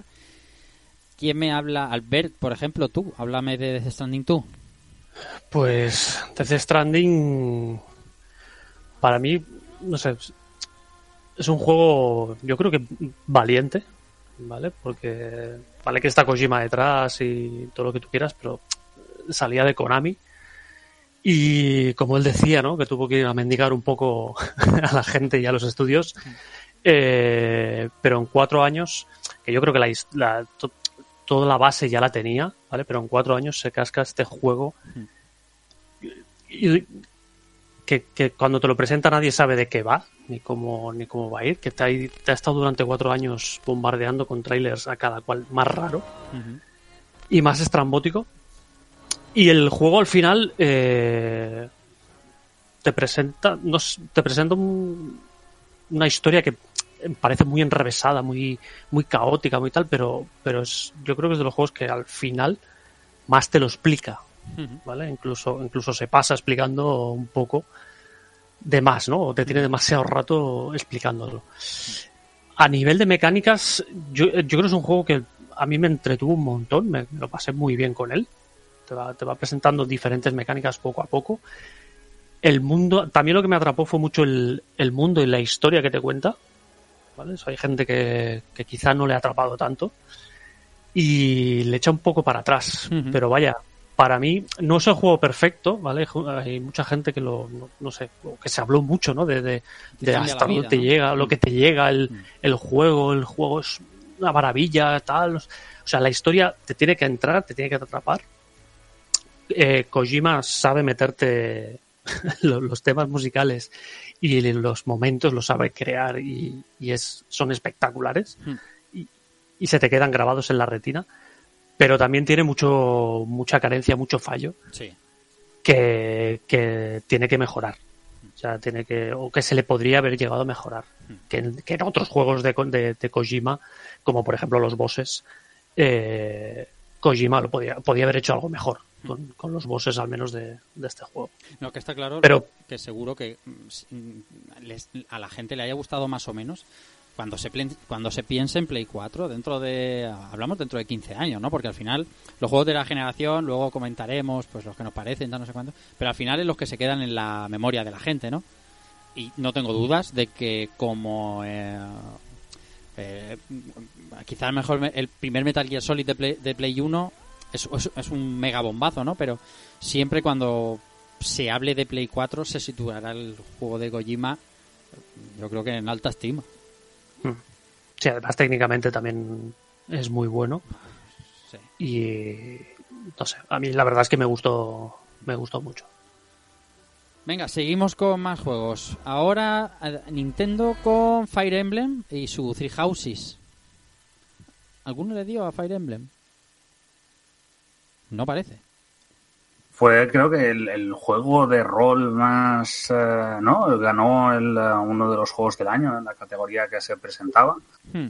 Ha tenido muy, muy buena crítica, pese a variar un poco la, la estrategia. Eh, os aseguro que he estado esperando a que, a que estuviera bien de precio, pero con el tema Nintendo es muy, muy complicado. No. Así que si algún día hacemos una revisitación de esta generación, Sí. espero haberle dedicado el tiempo que merece, porque realmente la gente ha quedado muy, muy contenta con este juego, Al siguiente, pese a sí que- algunos problemillas técnicos. al siguiente algo de tiempo sí que le has dedicado. Disco Elysium. Pues eh, no tampoco, pero creía que importante que estuviera ahí, más que nada eh, porque, bueno, gente que conozco que tiene mi entera confianza me dice que es un juegazo RPG del copón. Hmm. Eh, muy de leer, eso sí, pero, pero que está muy, muy bien escrito y, y que merece muchísimo la pena. Así también, que, más allá de la traducción que debe estar en marcha y que los eh, filthy console players puedan jugar próximamente, Hmm. es un, un juegazo de RPG a tener muy en cuenta. Por lo menos eso, eso me dicen y, y tengo confianza de que así es. El siguiente es Untitled Ghost Game. Eh, ¿Quién ha jugado el juego de el juego de la oca? Bueno, eh, como mínimo es eh, curioso. Sí. Creo que se marcaron una... eh, ¿Cómo decirlo? se marcaron una campaña de marketing increíble que se, se viralizó o, o la viralizaron. Y, y realmente estuvo durante un tiempo determinado en boca de todo, todo el mundo. ¿no? Es un juego curioso, pero en cierta manera falló un poco a comprender cómo ha conseguido pues a- algunos de los premios que ha, ha acabado cosechando. Fue, fue un juego muy, muy de meme y muy de, de hacer el chorra en Twitch, además. Así que Mm.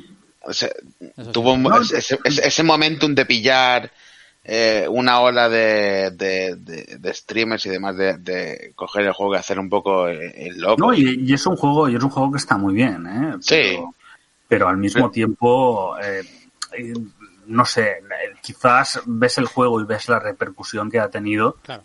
y, y ves que hubo quizás eh, algo extra de, de fuera del juego, ¿no? Que, que, como tú bien has dicho, el momentum, el, el- el, la viralización, Sí. el hecho de, de- de ser un, un personaje, ¿no? El tema de usar el ganso como que va molestando a los demás, ¿no? Eso es. Y, y digamos que todo funcionó a, a su favor. El siguiente título tiene un poco más de sangre, después de ese 10 y el 10XL, eh, eh, bueno, el XL el X y el XL, eh, NetherRealm Studios traía en 2019 Mortal Kombat 11. Que seguro que Elice algo le habrá dado, porque es un juego de lucha y eso es una cosa que pasa, ¿no? Pues sí, a veces pasa, a veces. Sí, es sí, como veces. cuando fregan y te resbalas, pues A veces pasa. pasa, sí. Pasa. Sí, sí que le di. A ver, Buen título. yo, mi buen título. Mi opinión es, unos dirían más Mortal Kombat. Yo, yo, yo diré que desde hoy es el mejor Mortal Kombat. O sea, sí que es cierto que, que lo que es el tema de la sangre y de las barbaridades que se pueden hacer al adversario, sobre todo cuando acabas con él, llevan a un extremo de, digno de una película de, de- de terror, ¿no? Porque se le va, se le va mucho la pinza. Pero el juego no, cre- no para de crecer de cuanto Sí. tanto a nivel online como a nivel comunidad, como a nivel torneos, como a nivel de hacer jugar tú solo y hacer tus misiones y tus cositas, Ujú. conseguir co- y conseguir pues ítems y demás. Y de, y de meter personajes cada vez más estrambóticos. Hace poco que metieron al Terminator Sí, sí. universo Mortal Kombat. O sea, eh, el juego, el plantel de personajes es divertido, es chulo, te puedes reír un montón. También es muy fácil de jugar. eh, todo- Sí, sí. No hace falta ser pro para echarte cuatro partidas con los colegas y, y reventarle la cabeza o partirlo por la mitad o no sé. A un- al colega. Y bien, para mí, a día de hoy es el mejor Mortal Kombat a nivel técnico, a nivel sonoro, a nivel todo. Y la verdad es que ahí está. Sigue dando mucha guerra. Mm. Siguiente título, eh, Asobo nos traía a Plague Tale. ¿Habéis jugado al, al juego de las ratas? ¿Alguno? No, pero tiene buenas, tiene buenas críticas. ¿no? Bueno, la muy gente habla buenas muy bien críticas, eso. muy buenas críticas. Mm. Y además de Sí. buena... Mm. Un, un juego encantador, ¿no? A mí me, desgraciadamente solo pude probar por encima. Me resultó sorprendente, ¿no? Porque era un juego que había pasado, eh, no sé, el, el planteamiento ya en sí mismo no, tampoco es que dijeras, vaya, esto puede ser un pelotazo, ¿no? Pero, pero bueno, Asobo consiguió sacarlo adelante, tuvo muy buenas críticas, tuvo un grandísimo boca a oreja Sí. y, y, vamos, me parece muy interesante que este tipo de compañías pueda hacer estos este tipo de juegos, ¿no? Y que y que destaquen a nivel eh, crítico y, y también a- a- en el público y que resuenen.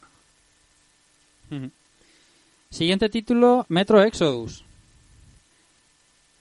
Que es uno de los títulos que me prometí que iba a jugar y no he terminado no jugando.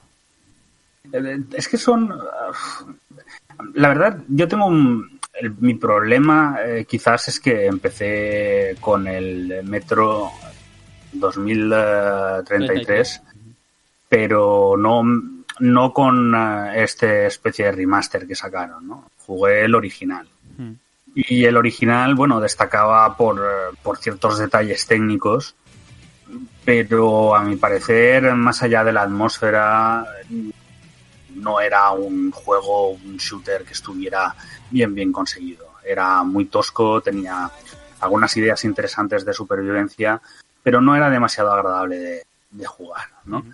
Eh, con el tiempo, pues, eh, que es 4, 4A, es 4A. Games, sí, Eh, sí que ha ido puliendo y consiguiendo ser más juego, pero tiene aún esta cosa de juego de Europa del Este. Ya.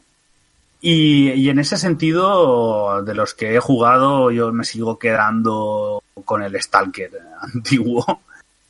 Y nunca estos Metro me han, me han acabado de, de, de impactar del todo. Sé que técnicamente pues eh, son bastante impresionantes en ciertos aspectos, pero ni a nivel artístico ni cómo se juegan eh, me, han resu- me han acabado de resultar del todo interesantes.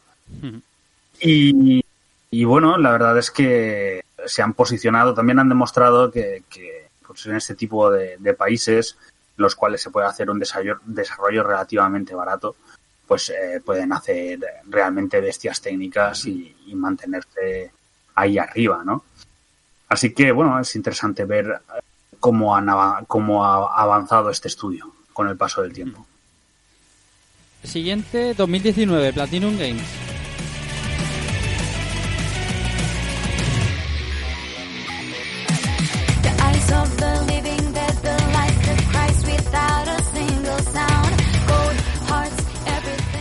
Astral Chain, el título para Switch que venía de la mano de Takahi- Takahisa, ¿es? ¿Taura? Takahisa Taura. Y, y bueno, y, con los diseños de Katsura que se veía absolutamente brutal. Eh, se yo realmente el juego me, me divirtió mucho porque mira antes Soma decía una cosa parecida en, en otro juego y es un juego que eh, es Platinum Games no por lo tanto la base está en el combate. Y, y la historia está bien pero suele ser adyacente no en un juego de Platinum. Y hay un momento en el juego en el que eh, haces clic y realmente empiezas a entender el combate en toda su extensión y, y el juego va desarrollándose, vas obteniendo, vas obteniendo, ¿cómo se llaman las armas estas? Las, em, ¿cómo se llaman las invocaciones estas? Las, los- las legiones. Los legiones, lega- los legatums. le- le- vas obteniendo diferentes legiones y vas empezando a hacer esa coreografía que cuando haces ese clic, el juego, em- eh, o sea, te, te sientes el putísimo amo combatiendo, ¿no? Que es la, la, la premisa fundamental de un juego de Platinum. Tiene carencias, sobre todo en cuanto a historia, eh, pero a mí el juego me dejó bastante satisfecho. No es la decepción que, mm, para, para mí, no es ningún tipo de decepción como si lo ha sido para algunos, y lo entiendo. Si esperaban un bayoneta o algo así, no lo es. Es otro tipo de juego, un poquito más. eh, más eh, Pausado. sí, exacto, más tranquilo, iba a decir, exacto. Lo, lo es. Yo tengo sensaciones encontradas con este juego. Porque sí que esperaba un poquito más de, de acción. Y el rollo de luchar con, con tus legatus o legiones en plan rollo stand de Jojo's Bizarre. Mm, no me terminó de, de encajar del todo, aunque luego en un momento que te hace clic el combate y luchas mucho mejor. Nunca llegué a sentir, incluso al final, que fuese todo lo ágil que, que quería que fuese o, o siempre he pedido en, un- en un juego de Platinum. Y- pero, pero bueno, quitando Sí, esto, Yo creo que tiene, tiene para mí algunos problemas importantes. En conclusión, un poco diría que es de los buenos juegos de Platinum, porque no estoy contando ni el Transformers ni el Legend of Carra y tal, eh, creo que es el peor. sí, yo tampoco No, lo, lo tengo mejor. No por ello quiere decir que sea malo, ¿no? No. Pero realmente, mm, primero, no entiendo el ah, cómo te van, eh, por qué te, digamos, tardan tanto en dejarte usar bien el sistema de combate. Y al primero está tan limitado que dices, pero esto es un juego de Platinum, no me lo creo. Sí. Entonces tú no, jugar un juego de Platinum en que las primeras cinco o seis horas eh, piensas que no es un juego de Platinum es casi un poco contraproducente, ¿no? Y, y segundo, mm, no creo que sea un sistema tan depurado como, como otros de sus, de sus juegos de acción. No, no, no lo es. Y a, mí, a mí- a ver, sigue, sigue, sigue. No, no, no, continúa tú, por perdona. Y otra cosa que, que le achaco yo al juego, pero bueno, eso ya es el, el sistema que han querido tener y tal, por el mundo que construye. El mundo que, que tiene me gusta, o sea, el que es muerte por la ciudad y demás, lo que plantean me gusta, pero me sobra por completo y totalmente las, las misiones secundarias del juego. O sea, no es algo que, que voy a recordar nunca e incluso me, me entorpecen un poco el, el ritmo de, de la historia y, y los combates que prefiero tener contra los enemigos que no, que no muchas veces contra humanos, que es completamente anecdótico. Y en este juego me sobró. No, no, no le veía como, como un complemento un complemento digno o a la, a la altura de, de lo que espero de, ¿Cómo de algo de Platinum, desde luego. funciona en ventas, pero la, la idea es de trilogía, pero bueno, veremos. Seguimos con eh, Outer Wilds, ya, ya esto ya nos suena muy reciente. Outer Wilds de Mobius Digital. ¿Alguien le ha dado fuerte? Pues uno de estos última jornada juegos muy muy sorprendentes en el tema de su planteamiento y lo que y las sensaciones que consigue.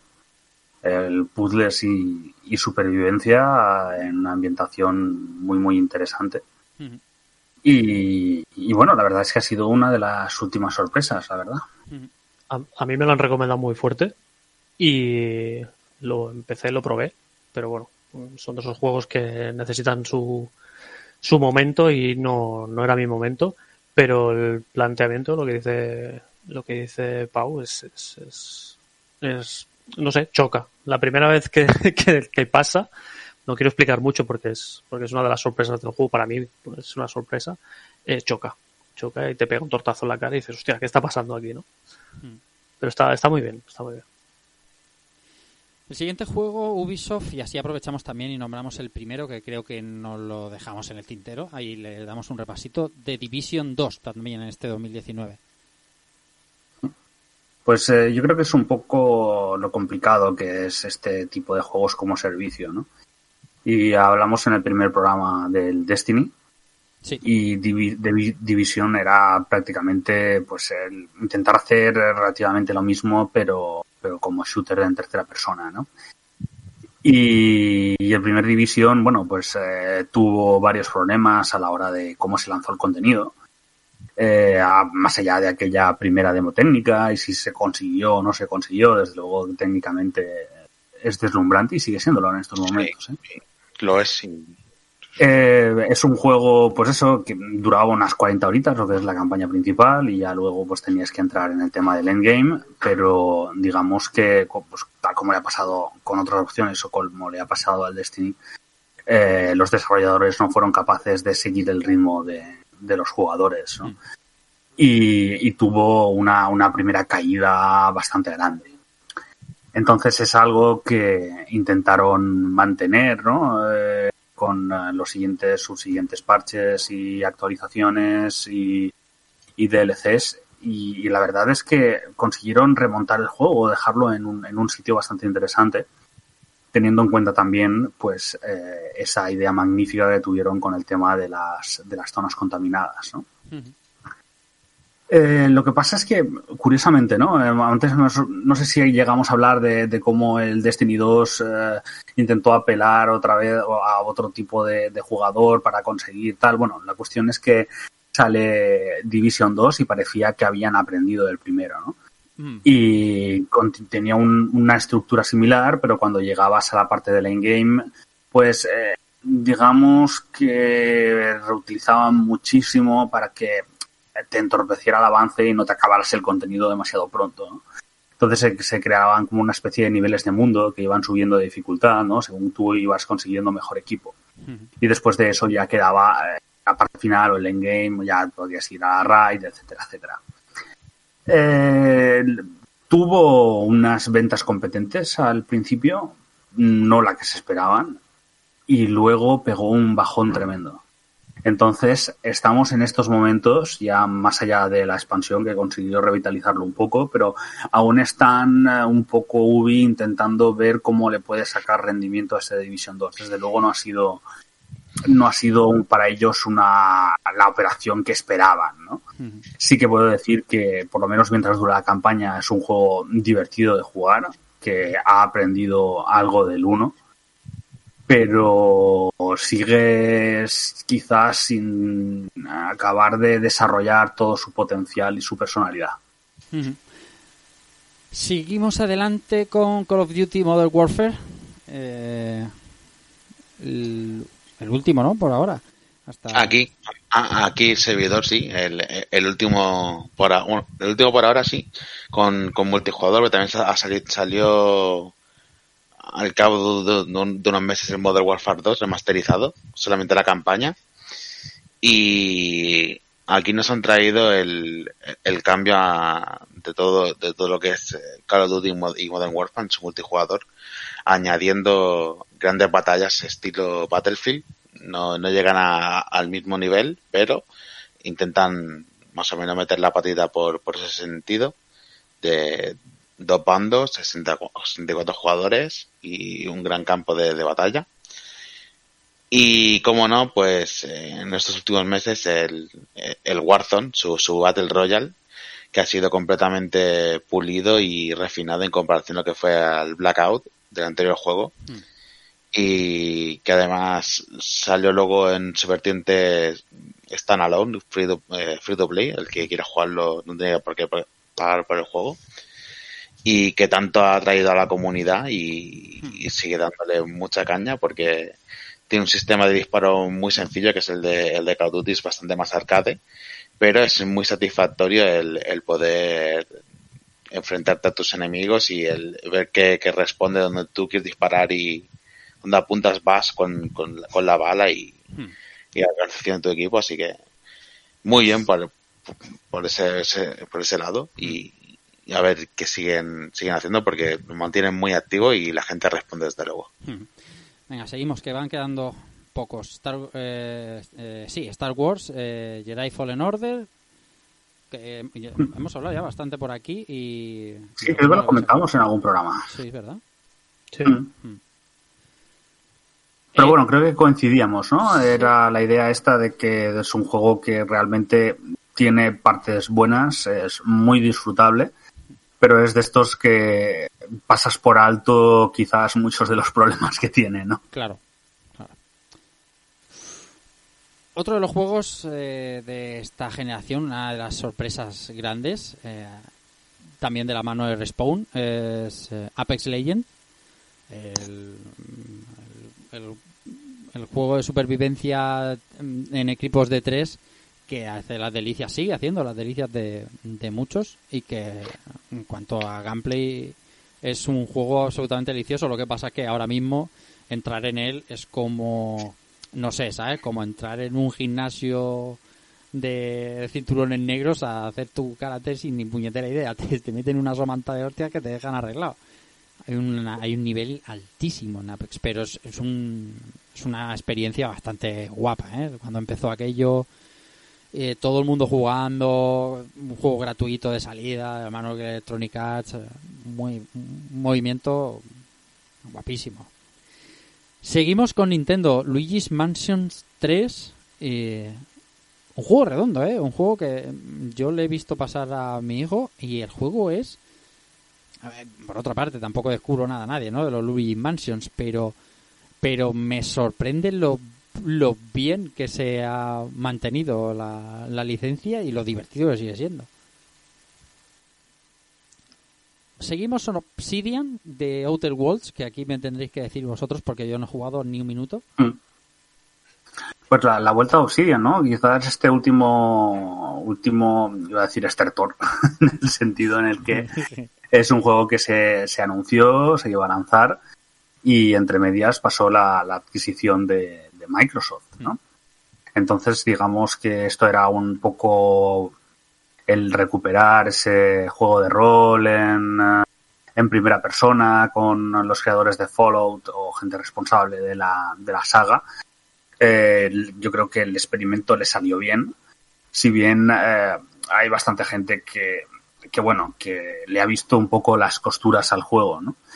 Eh, en el sentido en el que, pues eso, un, gran planteamiento, pero no, no todo lo pulido que podría estar, que por otra parte es bastante habitual en el tema en el tema Obsidian. Pero bueno, es un juego que cualquiera puede probar en, en el Game Pass.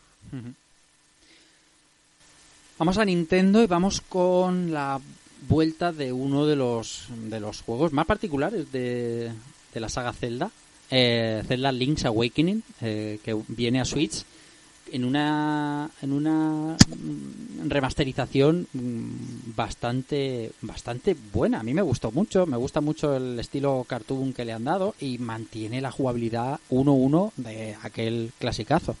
No sé si la habéis podido jugar, pero es, es delicioso encontrarte con las mismas mamorras que veías en, en, los 90 ah, en Switch y reimaginadas. Muy rico, la verdad que sí. El estilo este como pin y pon o, o de muñequitos que, la- que le han puesto. Eh, es, un, es un Zelda más desenfadado de que, que el, que el resto, sobre todo donde se desarrolla. Y la verdad es que se, se- se han trabajado mucho y ha, y ha quedado un producto muy, muy bueno. Un Zelda redondo, desde luego. Eh, 20 Studios nos traía uno de los exclusivos de este 2019, eh, Days Gone. ¿Habéis jugado a Days Gone alguno? No. Rugby. No es que nos falta tiempo, si al final esto es- está claro, uno se deja llevar por también por, lo- lo- por sus títulos y, y vas escuchando de los demás y tienes que dejar alguno pasar, claro. A este no lo hemos dejado pasar, siguiente. Eh, bueno, después de mil periplos, Koji Garashi y Artplay nos traían Bloodstained para para todas las consolas y para PC.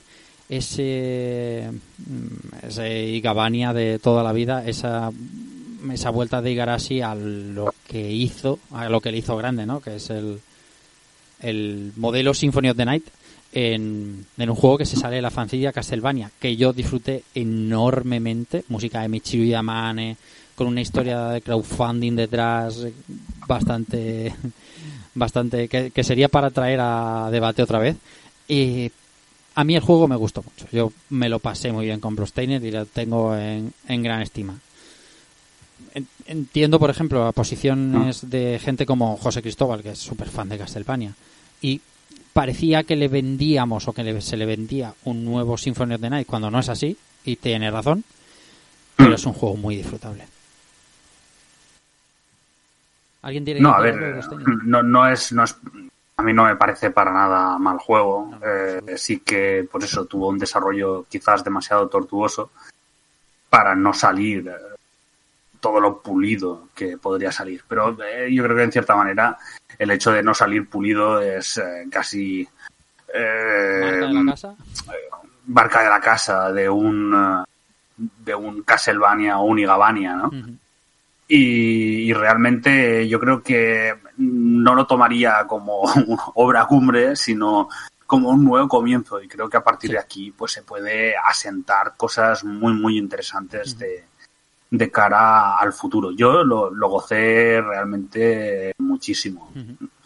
Y con eso también teniendo en cuenta pues que tenía ese tipo de, de problemas que, que hemos comentado. Pero vamos que nada me gustaría más que, que continuar con, con él A, a ver, es cierto que no es un Symphony of the Night, pero hay muchas muchas raíces de ese juego que siguen aquí, o sea, se nota de dónde viene, a quién quiere hacer honor, y yo creo que tampoco, vale, no un Symphony of the Night, pero creo que tampoco puedes decir que no se siente un Castlevania No, no, de la absoluto. vieja escuela de IGA, o sea, no, no de la vieja escuela de 8 16 virus, sino de la vieja escuela de IGA, que tuvimos también luego en portátiles.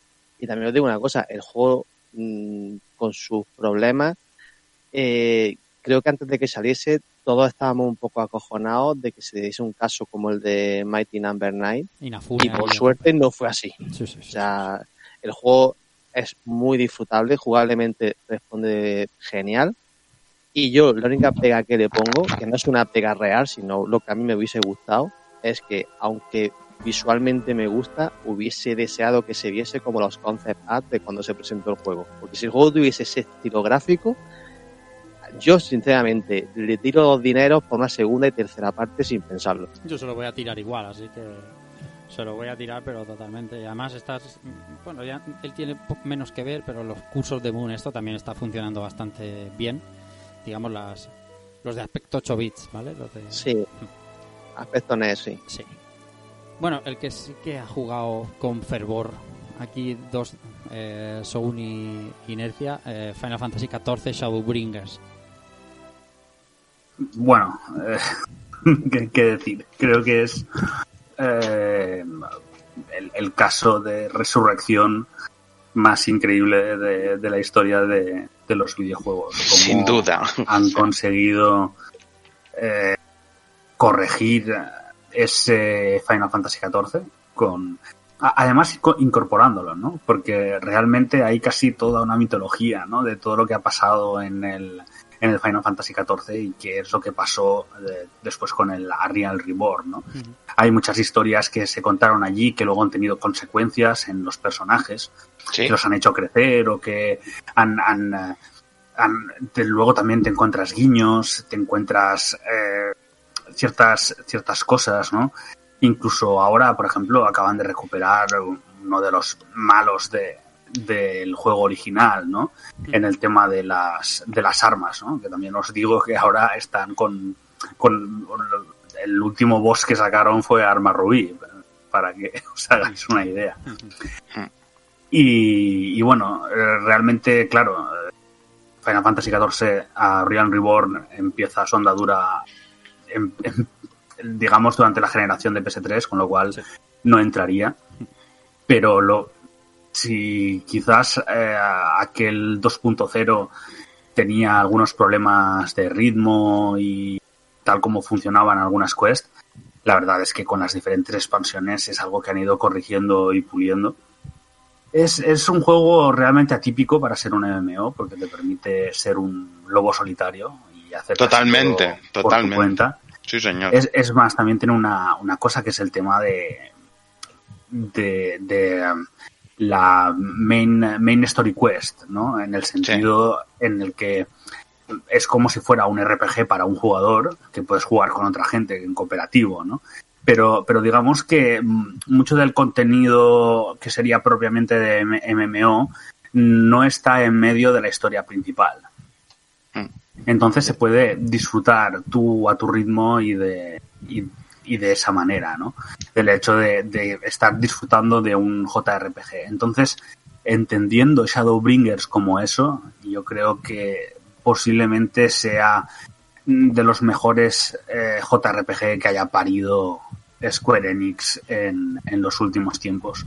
Y, y- y a, nivel de MMO y, y lo Mm. que supone para Final Fantasy como, como saga y franquicia, es, es un- una oda y un guiño a, a todo lo que es eh, todos los juegos y sus enemigos y, y- y su lore. Hmm. Porque quitando la la historia principal que la puedes jugar como si fuese un, un- JRPG a- a- al uso, porque no, no influye las mazmorras y las raids, luego tienes esa parte de, de, de- de enemigos y de raidear en Mm. la que te encuentras a enemigos clásicos de otras entregas o, Sí, sí. o mega, o mega jefes que si eres fan de, de Final Fantasy de todo lo que ha habido anteriormente identificas y, y la verdad es que conectas rapidísimo y, y da gusto da gusto jugar y descubrir to- todo ese contenido que tiene y, y esa música excelsa que tiene que es una Mm. maravilla Pero es que es eso, es, eh, imagínate ser un fan de Final Fantasy Claro. y, y te estás batiendo el cobre con, con siete personas más contra Kefka. contra Y- Kefka o, y, en, o- sí, sí, y en un momento del combate te saca una torre y lo que va Eso formando es, la torre son personajes es. del Final Fantasy VI. eso es y, Y, y dices, la madre que los parió. o, o- o encontrarte a, a, a la- a los megas de, de- tan tan hijo de putas de los Final Fantasy como Omega o, o a Shinryu, el, el dragón mitológico que está Sí. por ahí también rondando. Es Que desde luego una maravilla. seguimos con The Coalition con eh, Gears 5. Eh, Casi que lo hemos puesto, no creo que... A mí me ha pasado que no, no lo he jugado, extrañamente, porque he sido gran fan de la saga, la verdad. Y que- casi que lo pusimos también un poco para hablar del 4. Sí, claro. A ver, Y- yo, yo sí lo he jugado y, y te digo una cosa. eh, creo que el trabajo que he hecho de, de Collision aquí es superar al 4. A mí el 4 me dejó un poco frío Hmm. y creo que aquí se redimieron un poquito. No, pues, pues me alegro porque una de las cosas que iba a comentar es eh, cómo el 4, en cierta manera, jugó tanto sobre seguro que casi se olvidó de ser un Gears of War, ¿no? Hmm. Y, Sí, bueno, y bueno, aquí me ha- alegro. Aquí apostaron un poquito más, o sea, dentro de, de seguir con la fórmula Gears, ¿no? Pues lo típico con las coberturas eh, y tal. Eh, metieron ciertos cambios jugables, como es el hecho de que vas acompañado por un robot, por así decirlo, ¿no? al que le puedes dar órdenes para que te acerque un arma o cosas así.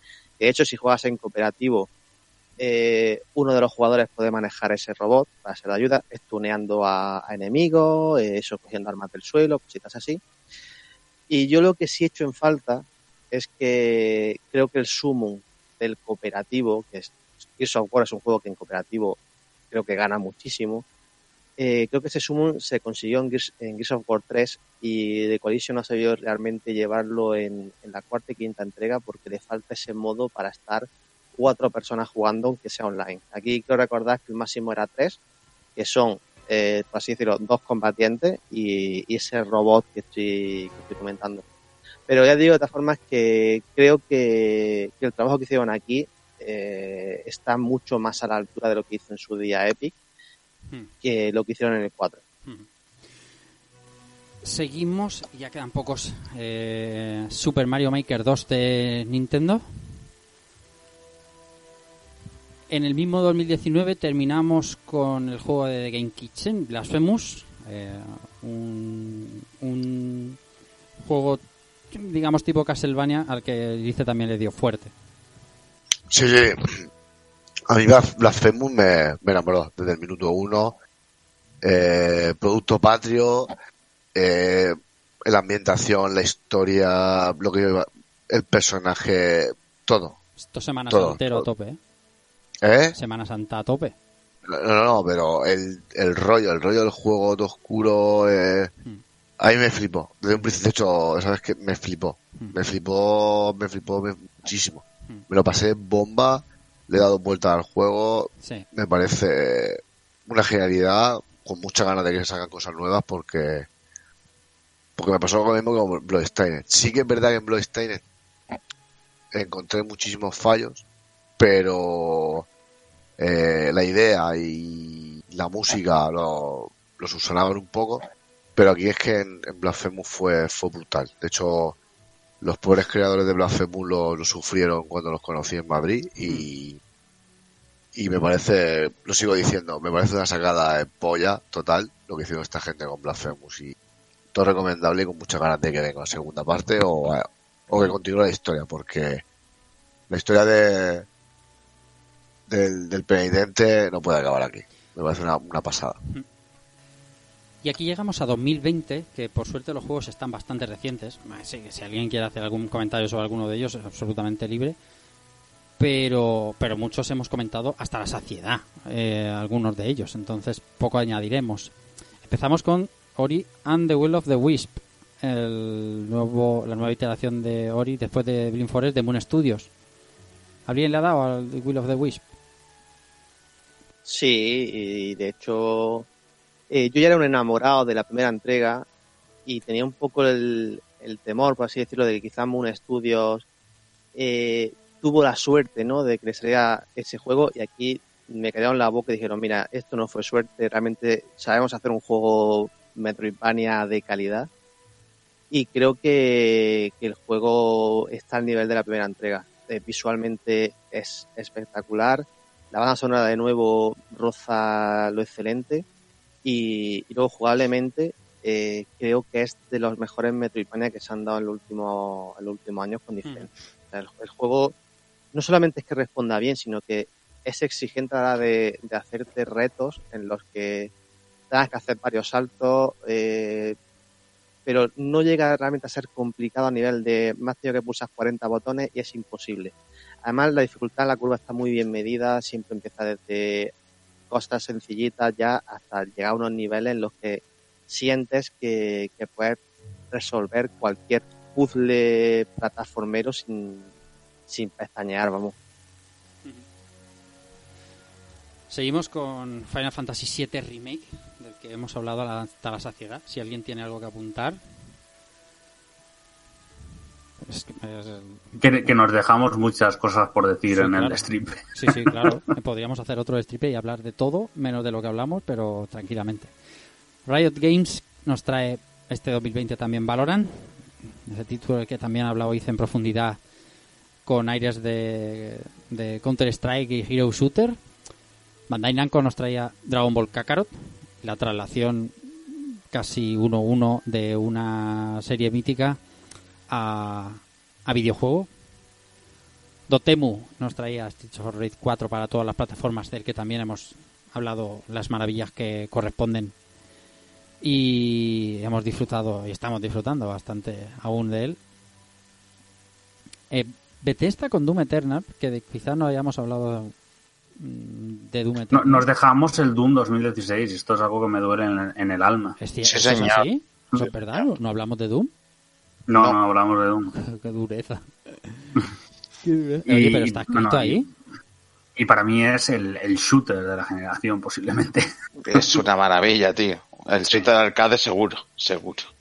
Y es bastante curioso eh, la, la, mm, la diferencia entre el Doom y el Doom Eternal. Eh, el Doom Eternal creo que hay muchas cosas que ha cogido la fórmula del Doom y le ha pegado unas cuantas vueltas tema movimiento, en el tema frenetismo, en el tema posibilidades, en el tema cómo conseguir que, que sea un gigantesco sistema de piedra, papel, tijera, pero eh, ejecutado al milisegundo, ¿no? Que, que es casi cada arena es como, como un puzzle frenético y adrenalínico. Pero a pesar de todo eso, me sigo quedando con el Doom 2016. Es, es como, como si en, en esta entrega, en cierta manera, se hubieran enamorado demasiado del, del sistema corazón del juego y se hubieran olvidado de las otras cosas que, que hicieron al, al juego al, al 2016 increíble, más allá de, de, bueno, la increíble ambientación o los diferentes mundos que hay en este, ¿no? Pero era eh, esa idea de, de, de lucha contra, contra el infierno en la cual eh, en ese momento daba la sensación de que, que bueno, el, Doom Marine era una bestia parda, pero no era la absoluta máquina de triturar que es en, en este juego, ¿no? Este, en este juego es, es absolutamente sobrehumano, ¿no? Y, y también ese, ese puntito de tensión y terror que aquí se pierde a través de una jugabilidad mucho más arcade. Entonces, eh, entendiendo que el núcleo del juego es mejor que el de Doom 2016, acabé disfrutando mucho más Doom 2016 que Doom Eternal. Y esta es una de mis espinitas clavadas de este 2020. El juego de la generación, al menos para Media Molecule, eh, Dreams, que veía también la luz este año y que ah, después de estar en un largo tiempo, bueno, no early access, eh, como no sé cómo llamaban al formato en el que estaba Dreams eh, implantado, eh, no me acuerdo. ¿Lo llamaban early access? No, ¿no? Sí, creo que sí. ¿Sí? Creo en el Sí, Access. tal cual creo que Early Access. Ah, vale, vale. Pensaba que estaban poniendo un nombre de estos así como más, eh, más eh, guay. Eh, también, en recientes fechas, The Last of Us Parte 2, de la mano de Naughty Dog. Eh, la... Es que no podemos hablar mucho de, de Last of Us Part 2, porque hay mucho... Ese es el problema. Claro. Yo, yo no sé cómo hablar de él sin hacer spoilers. No, no, no, se, que- no debemos, no se debe. Eh, Pero bueno, yo si queréis sí que me aventuro a decir que... A ver, entiendo la, la progresión que se ha hecho en, ah, a nivel de amplitud y de posibilidades. Está un mundo por encima de Last of Us 1 y funciona. Y sigue la, la misma sutileza con la cual se dedicaban a presentar ciertos aspectos y conceptos es casi una oda a lo superfluo, en el sentido en el cómo pueden dedicar tanto esfuerzo en hacer algo que no tendrían ni siquiera por qué representar. ¿no? Sí. Y, y es, eh, bueno, la verdad, yo es- me espero y me reservo a, a acabarlo del todo, pero Sí. lo estoy gozando bastante. El último que tenemos en la lista, que no es el último título, que hay más. Ahora leemos también algunos comentarios. Eh, Persona 5 Royal, ¿vale?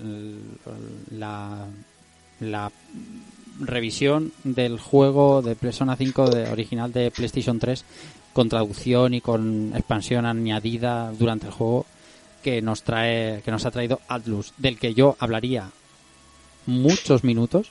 De hecho, Sí, no yo. descarto. Sí, sí. Eh, mira, Topal, Juan Bir me dijo el otro día de ir a grabar un especial exclusivamente Persona 5. Yo no descarto traer aquí también Persona 5 y ahora cuando que Soma lo está jugando también, cuando Al- Albert lo termine en 2025. Por ahí, por ahí más o Pero es un juego del que merece la pena hablar. Porque porque porque deja deja huella. Y y nos dejamos un montón. Pero hasta aquí 2020 queda Cyberpunk como juego transgeneracional. Quedan algunos por salir no multis eh, no sé. Oliver y Benji eh, a lo mejor es el juego de la generación ¿por qué no? el Captain Subasa Esto sí, Bayonetta. que sale mañana, ¿no? el, eh, Bayonetta. ¿Bayonetta qué? Que, que queda por salir también, Bayonetta 3. No, hombre, pero Sí, Bayonetta bueno. 3 puede salir en esta generación o en PlayStation cuando salga PlayStation 6 también. No, hombre, Eh, confía en Platinum. Sí, sí, Claro. Tú, tú confía y, Sí, tú confía y no corras.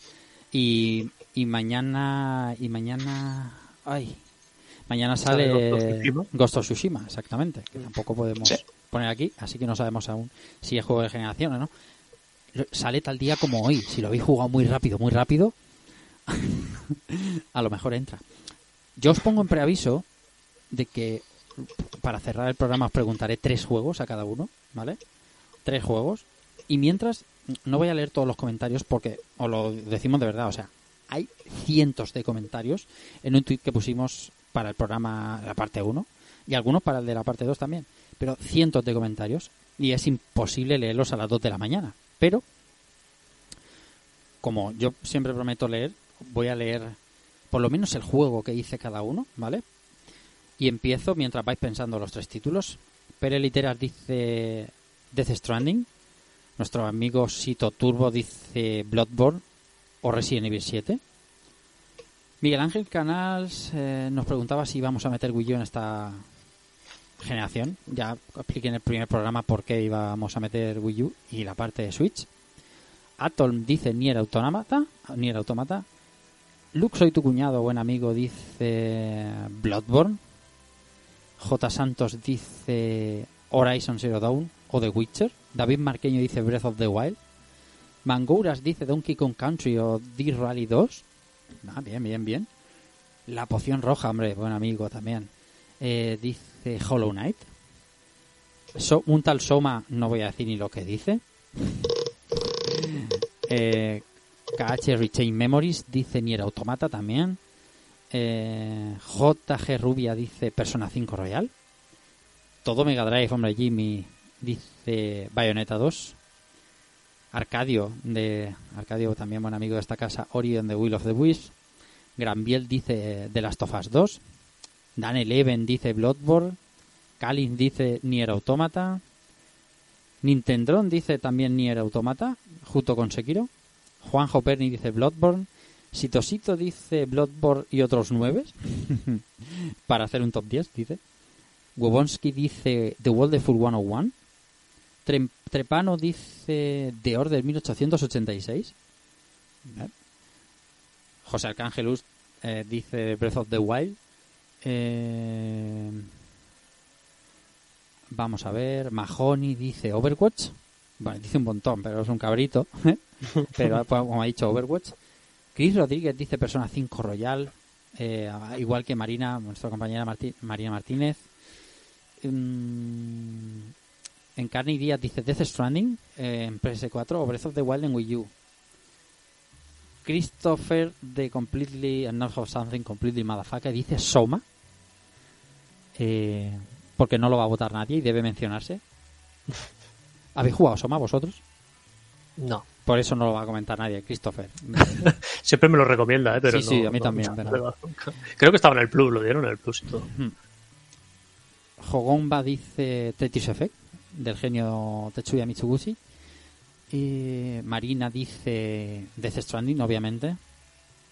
Pero si tuviera que elegir uno por divirtiendo, eh, no podía ser, no podría elegir entre Detroit y Spider-Man o Assassin's Creed Odyssey. Ah, ha dicho varios. Angry Egg dice Horizon. Eh, Horizon Zero Dawn, ¿eh? Ah, No Forza Horizon. El Adi Ortega dice The Evil Within 2 y Divinity 2. Clyde dice Overwatch. Ah, the Future is Now dice Breath of the Wild. Emilio Molina dice eh, Air Memories of Old y The Town Light. ¿Han visto ahí? Originalidad. Mikel dice The Witcher. Schizo Rock dice Soul Sacrifice Delta. Retro Gamer Galaxy pone una buena ristra, una foto de Last of Us 2, Zelda de Breath of the Wild, Forza Horizon 4 y Red Dead Redemption. Mm, mm. Al hablar de esta generación pensamos rápidamente en exclusivos, dice Lopucito, pero juegos que son cremitas son Dead Cells, Enter the Gungeon y Hollow Knight. Pomporio dice Last of Us Part 2, Velor Final Fantasy VII Remake, o sea, hay brutalidad de comentarios. Oscar Perle dice Horizon Zero Dawn y otros tantos, tantos, tantos. Jack Sterler dice Bloodborne, Bangla Nylon Cell dice Trials of Cold Steel 3. Y nos hemos dejado fuera muchísimo. Nos hemos dejado fuera todos los tales de esta generación. Tales of Berseria y Tales of Cestiria.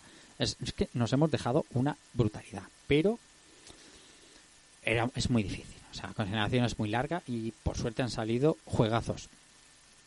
Y yo, eh, como es imposible quedarse con un juego de la generación, ni siquiera os hemos pedido votaciones porque entendíamos, entendía que no hay que quedarse con uno, cada uno es muy particular y, puedes disfrutar de muchísimos. Sí que es verdad que pues por quedarte con alguno particularmente os pedí ahora que pensarais en estos tres y así lo, lo, lo puedo usar para despedirnos.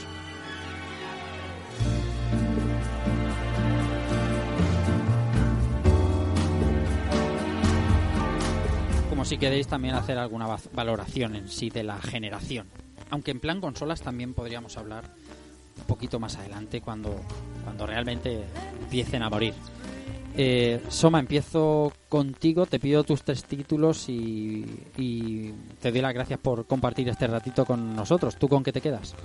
Nada, primero gracias siempre a vosotros, como os dije la otra vez. eh, un placer estar aquí. Eh, si me vas a permitir, yo te voy a decir mis tres títulos, pero yo he dicho antes que venía aquí a impartir justicia. Sí. Y dentro de esa justicia me gustaría decir unos títulos que creo que no se han mencionado. Sí, eh, y, y creo que merecen estar aquí. Eh, Halo 5 es uno de ellos. Sí. Creo que no lo hablaste en 2015, en el programa anterior. Ahora fácil. mismo de memoria me suena que no. Es fácil que no, sí. Eh, otro fue Deus Ex Mankind Divided. Oh, muy bien. Que, que es verdad que no es tan bueno como Human Revolution, pero aún así eh, es un juego que merece la pena jugarse si te gustó el anterior. El otro que tenía era Doom 2016, que casi casi ahí habíais dado al... eh, pero habéis dado en el palo al, al luego mencionarlo con, Hmm. con este Doom de, de ahora. Eh, os dije al principio, antes fuera de micro, Celeste, que para mí también es un juego que merece mucho la pena Hmm. eh, jugar. El otro que creo que que debería haber estado aquí en esta lista es Jasmine. Eh, es un bueno, el juego de, Sí. de Sega, ¿no? De, de Ryuga Gotoku Studio, ¿no? Sí, de. Yakuza. Mm. Además, por fin, habiendo tenido un, un juego de esta gente en español, pues creo que merecía también estar por aquí. Sí, qué, buenos, qué buena Y- generación para los Yakuza, ¿eh? Totalmente, totalmente.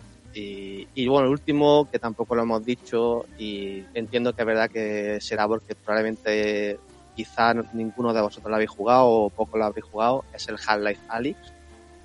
Que hemos dicho antes, por ejemplo, Beat Saber, ¿no? Que sí, la VR, pero es que cuando ya pruebas Half-Life Alyx te das cuenta realmente de lo que la VR puede dar de sí Hmm. al jugador Hmm. a la hora de, de esa inmersión dentro de un videojuego. Entonces, esto era un poco la justicia que venía a impartir. Ujú. Y, y bueno, Y ahora decías también deberes. antes. ¿El qué, perdona? Los deberes, ahora los deberes que te mandan. Ya los deberes. Tú has dicho, es difícil elegir uno y es difícil elegir tres también. Hombre, ¿eh? Claro, por supuesto que sí. Así que, haciendo un poco de, No hagas de trampa, ¿eh? esfuerzo. No, no, no voy a hacer trampa.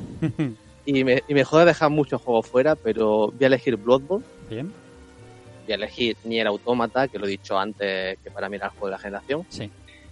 Y el último, aunque no lo tengo terminado, pero para que tú veas hasta qué punto me está enamorando, es Persona 5 Royal. Bien. Pues nada, Soma, eh, te emplazo a que te vengas un día por aquí también. Y, eh, nos- por ejemplo, la semana que viene viene Microsoft y, y vamos hablando y contamos cosas. Cuando queráis, ya lo sabes. Venga, sigo con Sound. Germán, eh, tres jueguecitos y un beso y un adiós.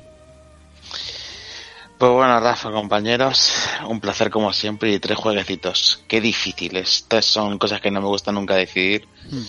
Mm, Pero bueno, me a quedar con tres. Por horas y por lo que supone para mí, es obvio que Monster Hunter World. Sí. Luego diré que de From me quiero quedar con, con Sekiro por todo lo que rompe. Y porque From Software también es importante para mí, lo que han hecho. Y me quiero quedar con un JRPG y el que más me ha llegado a esta generación, que ha sido tanto en su versión base como en, en la, en la extra, o Sí. la potencial es eh, Persona 5 Royal. Y esos son mis, mis jueguecitos. Pues nada, te veo la semana que viene y hablamos de lo que Microsoft nos ponga delante de la delante de los ojos. Ya te digo, cierto, nos estoy vemos. aquí pensando y estoy maldiciéndonos a todos, ¿eh? ¿Sabéis qué juego nos hemos dejado fuera? Y es un juegazo sublime. Pero, pero, o sea, he estado repasando la lista porque nos lo hemos dejado miserablemente. No pasa nada. o ¿Cuál? sea, eh, que- que quiero decir que hubiéramos dedicado un par de minutos a él. Dragon Quest 11. Dios, qué madre mía, Dragon Quest 11 madre no mía, estaba, madre mía. no estaba. Y es un juegazo. como Es un juegarral. Pero bueno, no pasa nada, ¿eh? Que aquí estamos para resarcirnos. Sound, te veo pronto. Venga, nos vemos. Hice, eh, te pido lo mismo. Tres jueguecillos para cerrar la generación y, y un beso y un adiós. Pues yo me voy a quedar. Eh, so- como decías antes, eh, mi opinión sobre esta generación es que hemos tenido muchas lágrimas, pero también hemos tenido muchas emociones y muchas alegrías. Así que podemos estar agradecidos de tener la generación que hemos tenido y viendo lo que se ve venir, vamos a tener una generación siguiente, una generación continua bastante movida y bastante emotiva. Yo me voy a quedar con con Player 1 Battleground no Cierto. por el juego en sí, ¿no? Sino por los fabulosos momentos, los, los increíbles momentos que me ha hecho pasar con, con mis compañeros en las noches, las risas que me ha sacado y, y las ganas y la ilusión que me ha devuelto a la hora de jugar multijugador online, porque la verdad es que el juego en sí está bien, pero, pero esos momentos, es, esa unión entre amigos, compañeros Hmm. y los buenos ratos que me ha hecho pasar, eh, es lo que me hacen ponerlo donde considero que tiene que estar. Además tiene la banda sonora de Camela en, en el Dacia. De Camela, tiene es correcto, tiene una buena banda sonoras patrias y, y eso es algo que hay que respetar siempre. Luego Blasphemous por, por el impacto que me supuso y, y las horas las horas que, que me hizo pasar. Eh, considero que es para mí para mí es es un juegazo y, y me llegó me, me tocó muchísimo el alma. Y luego eh, el, el Street for Rage 4.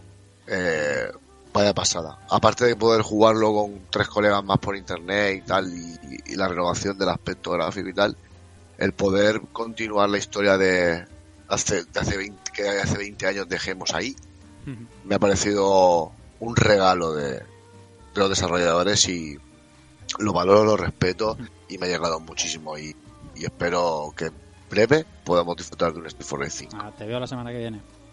Nos vemos pronto, compañeros. Un placer como siempre. Ahora te toca, Vicente, eh, también eh, dejar muchos títulos fuera, pero decir tres, porque son unas normas que están puestas desde arriba, que no son órdenes mías, son cosas de, de más arriba, claro. Y, y despedirnos.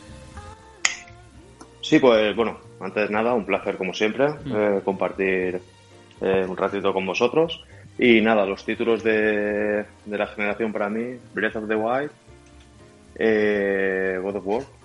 Y de tercero, como tengo duda, hay mucho juego ahí, yo voy a elegir el Dreams por todo lo que está por llegar y porque es una un juego que en su, bueno, hay muy pocos juegos que podríamos decir de género, pero me parece que está años luz de todo lo que hemos visto hasta ahora. Sí, yo de Dreams espero que ha salido muy al final de la generación, ¿no? Y, y, claro, de lo que se espera de un título como Dreams de sus creaciones, ¿no? De, de ese ingenio de la gente, espero que en PlayStation 5 eso haya, explote, de verdad. Mm. Nada, Vicente, te veo la semana que viene. Sí, la semana que viene que Microsoft está dando, está calentando ya los fogones. Sí. Ah, a ver, inercia. Ahora voy contigo. Tres titulitos que va a ser difícil y, y la semana que viene más. Y es que no, lo siento, pero No para mí es imposible. Lo has Yo, intentado. En lugar de eso, lo voy a cambiar por valoración de la generación. Bien. Que voy a decir que, como siempre, es la peor generación de, Pues sí. de todos los videojuegos, ¿no? Y cada, cada vez vamos a peor. Pero realmente luego eh, yo creo que indagas un poco en la cantidad de juegos que, que salen y creo que vivimos una, una época dorada en el tema de los videojuegos. Que a lo mejor estamos bajo la tiranía de los AAA y de los juegos como servicio, puede ser, pero yo creo que nunca hemos tenido acceso a tanto y a tan bueno.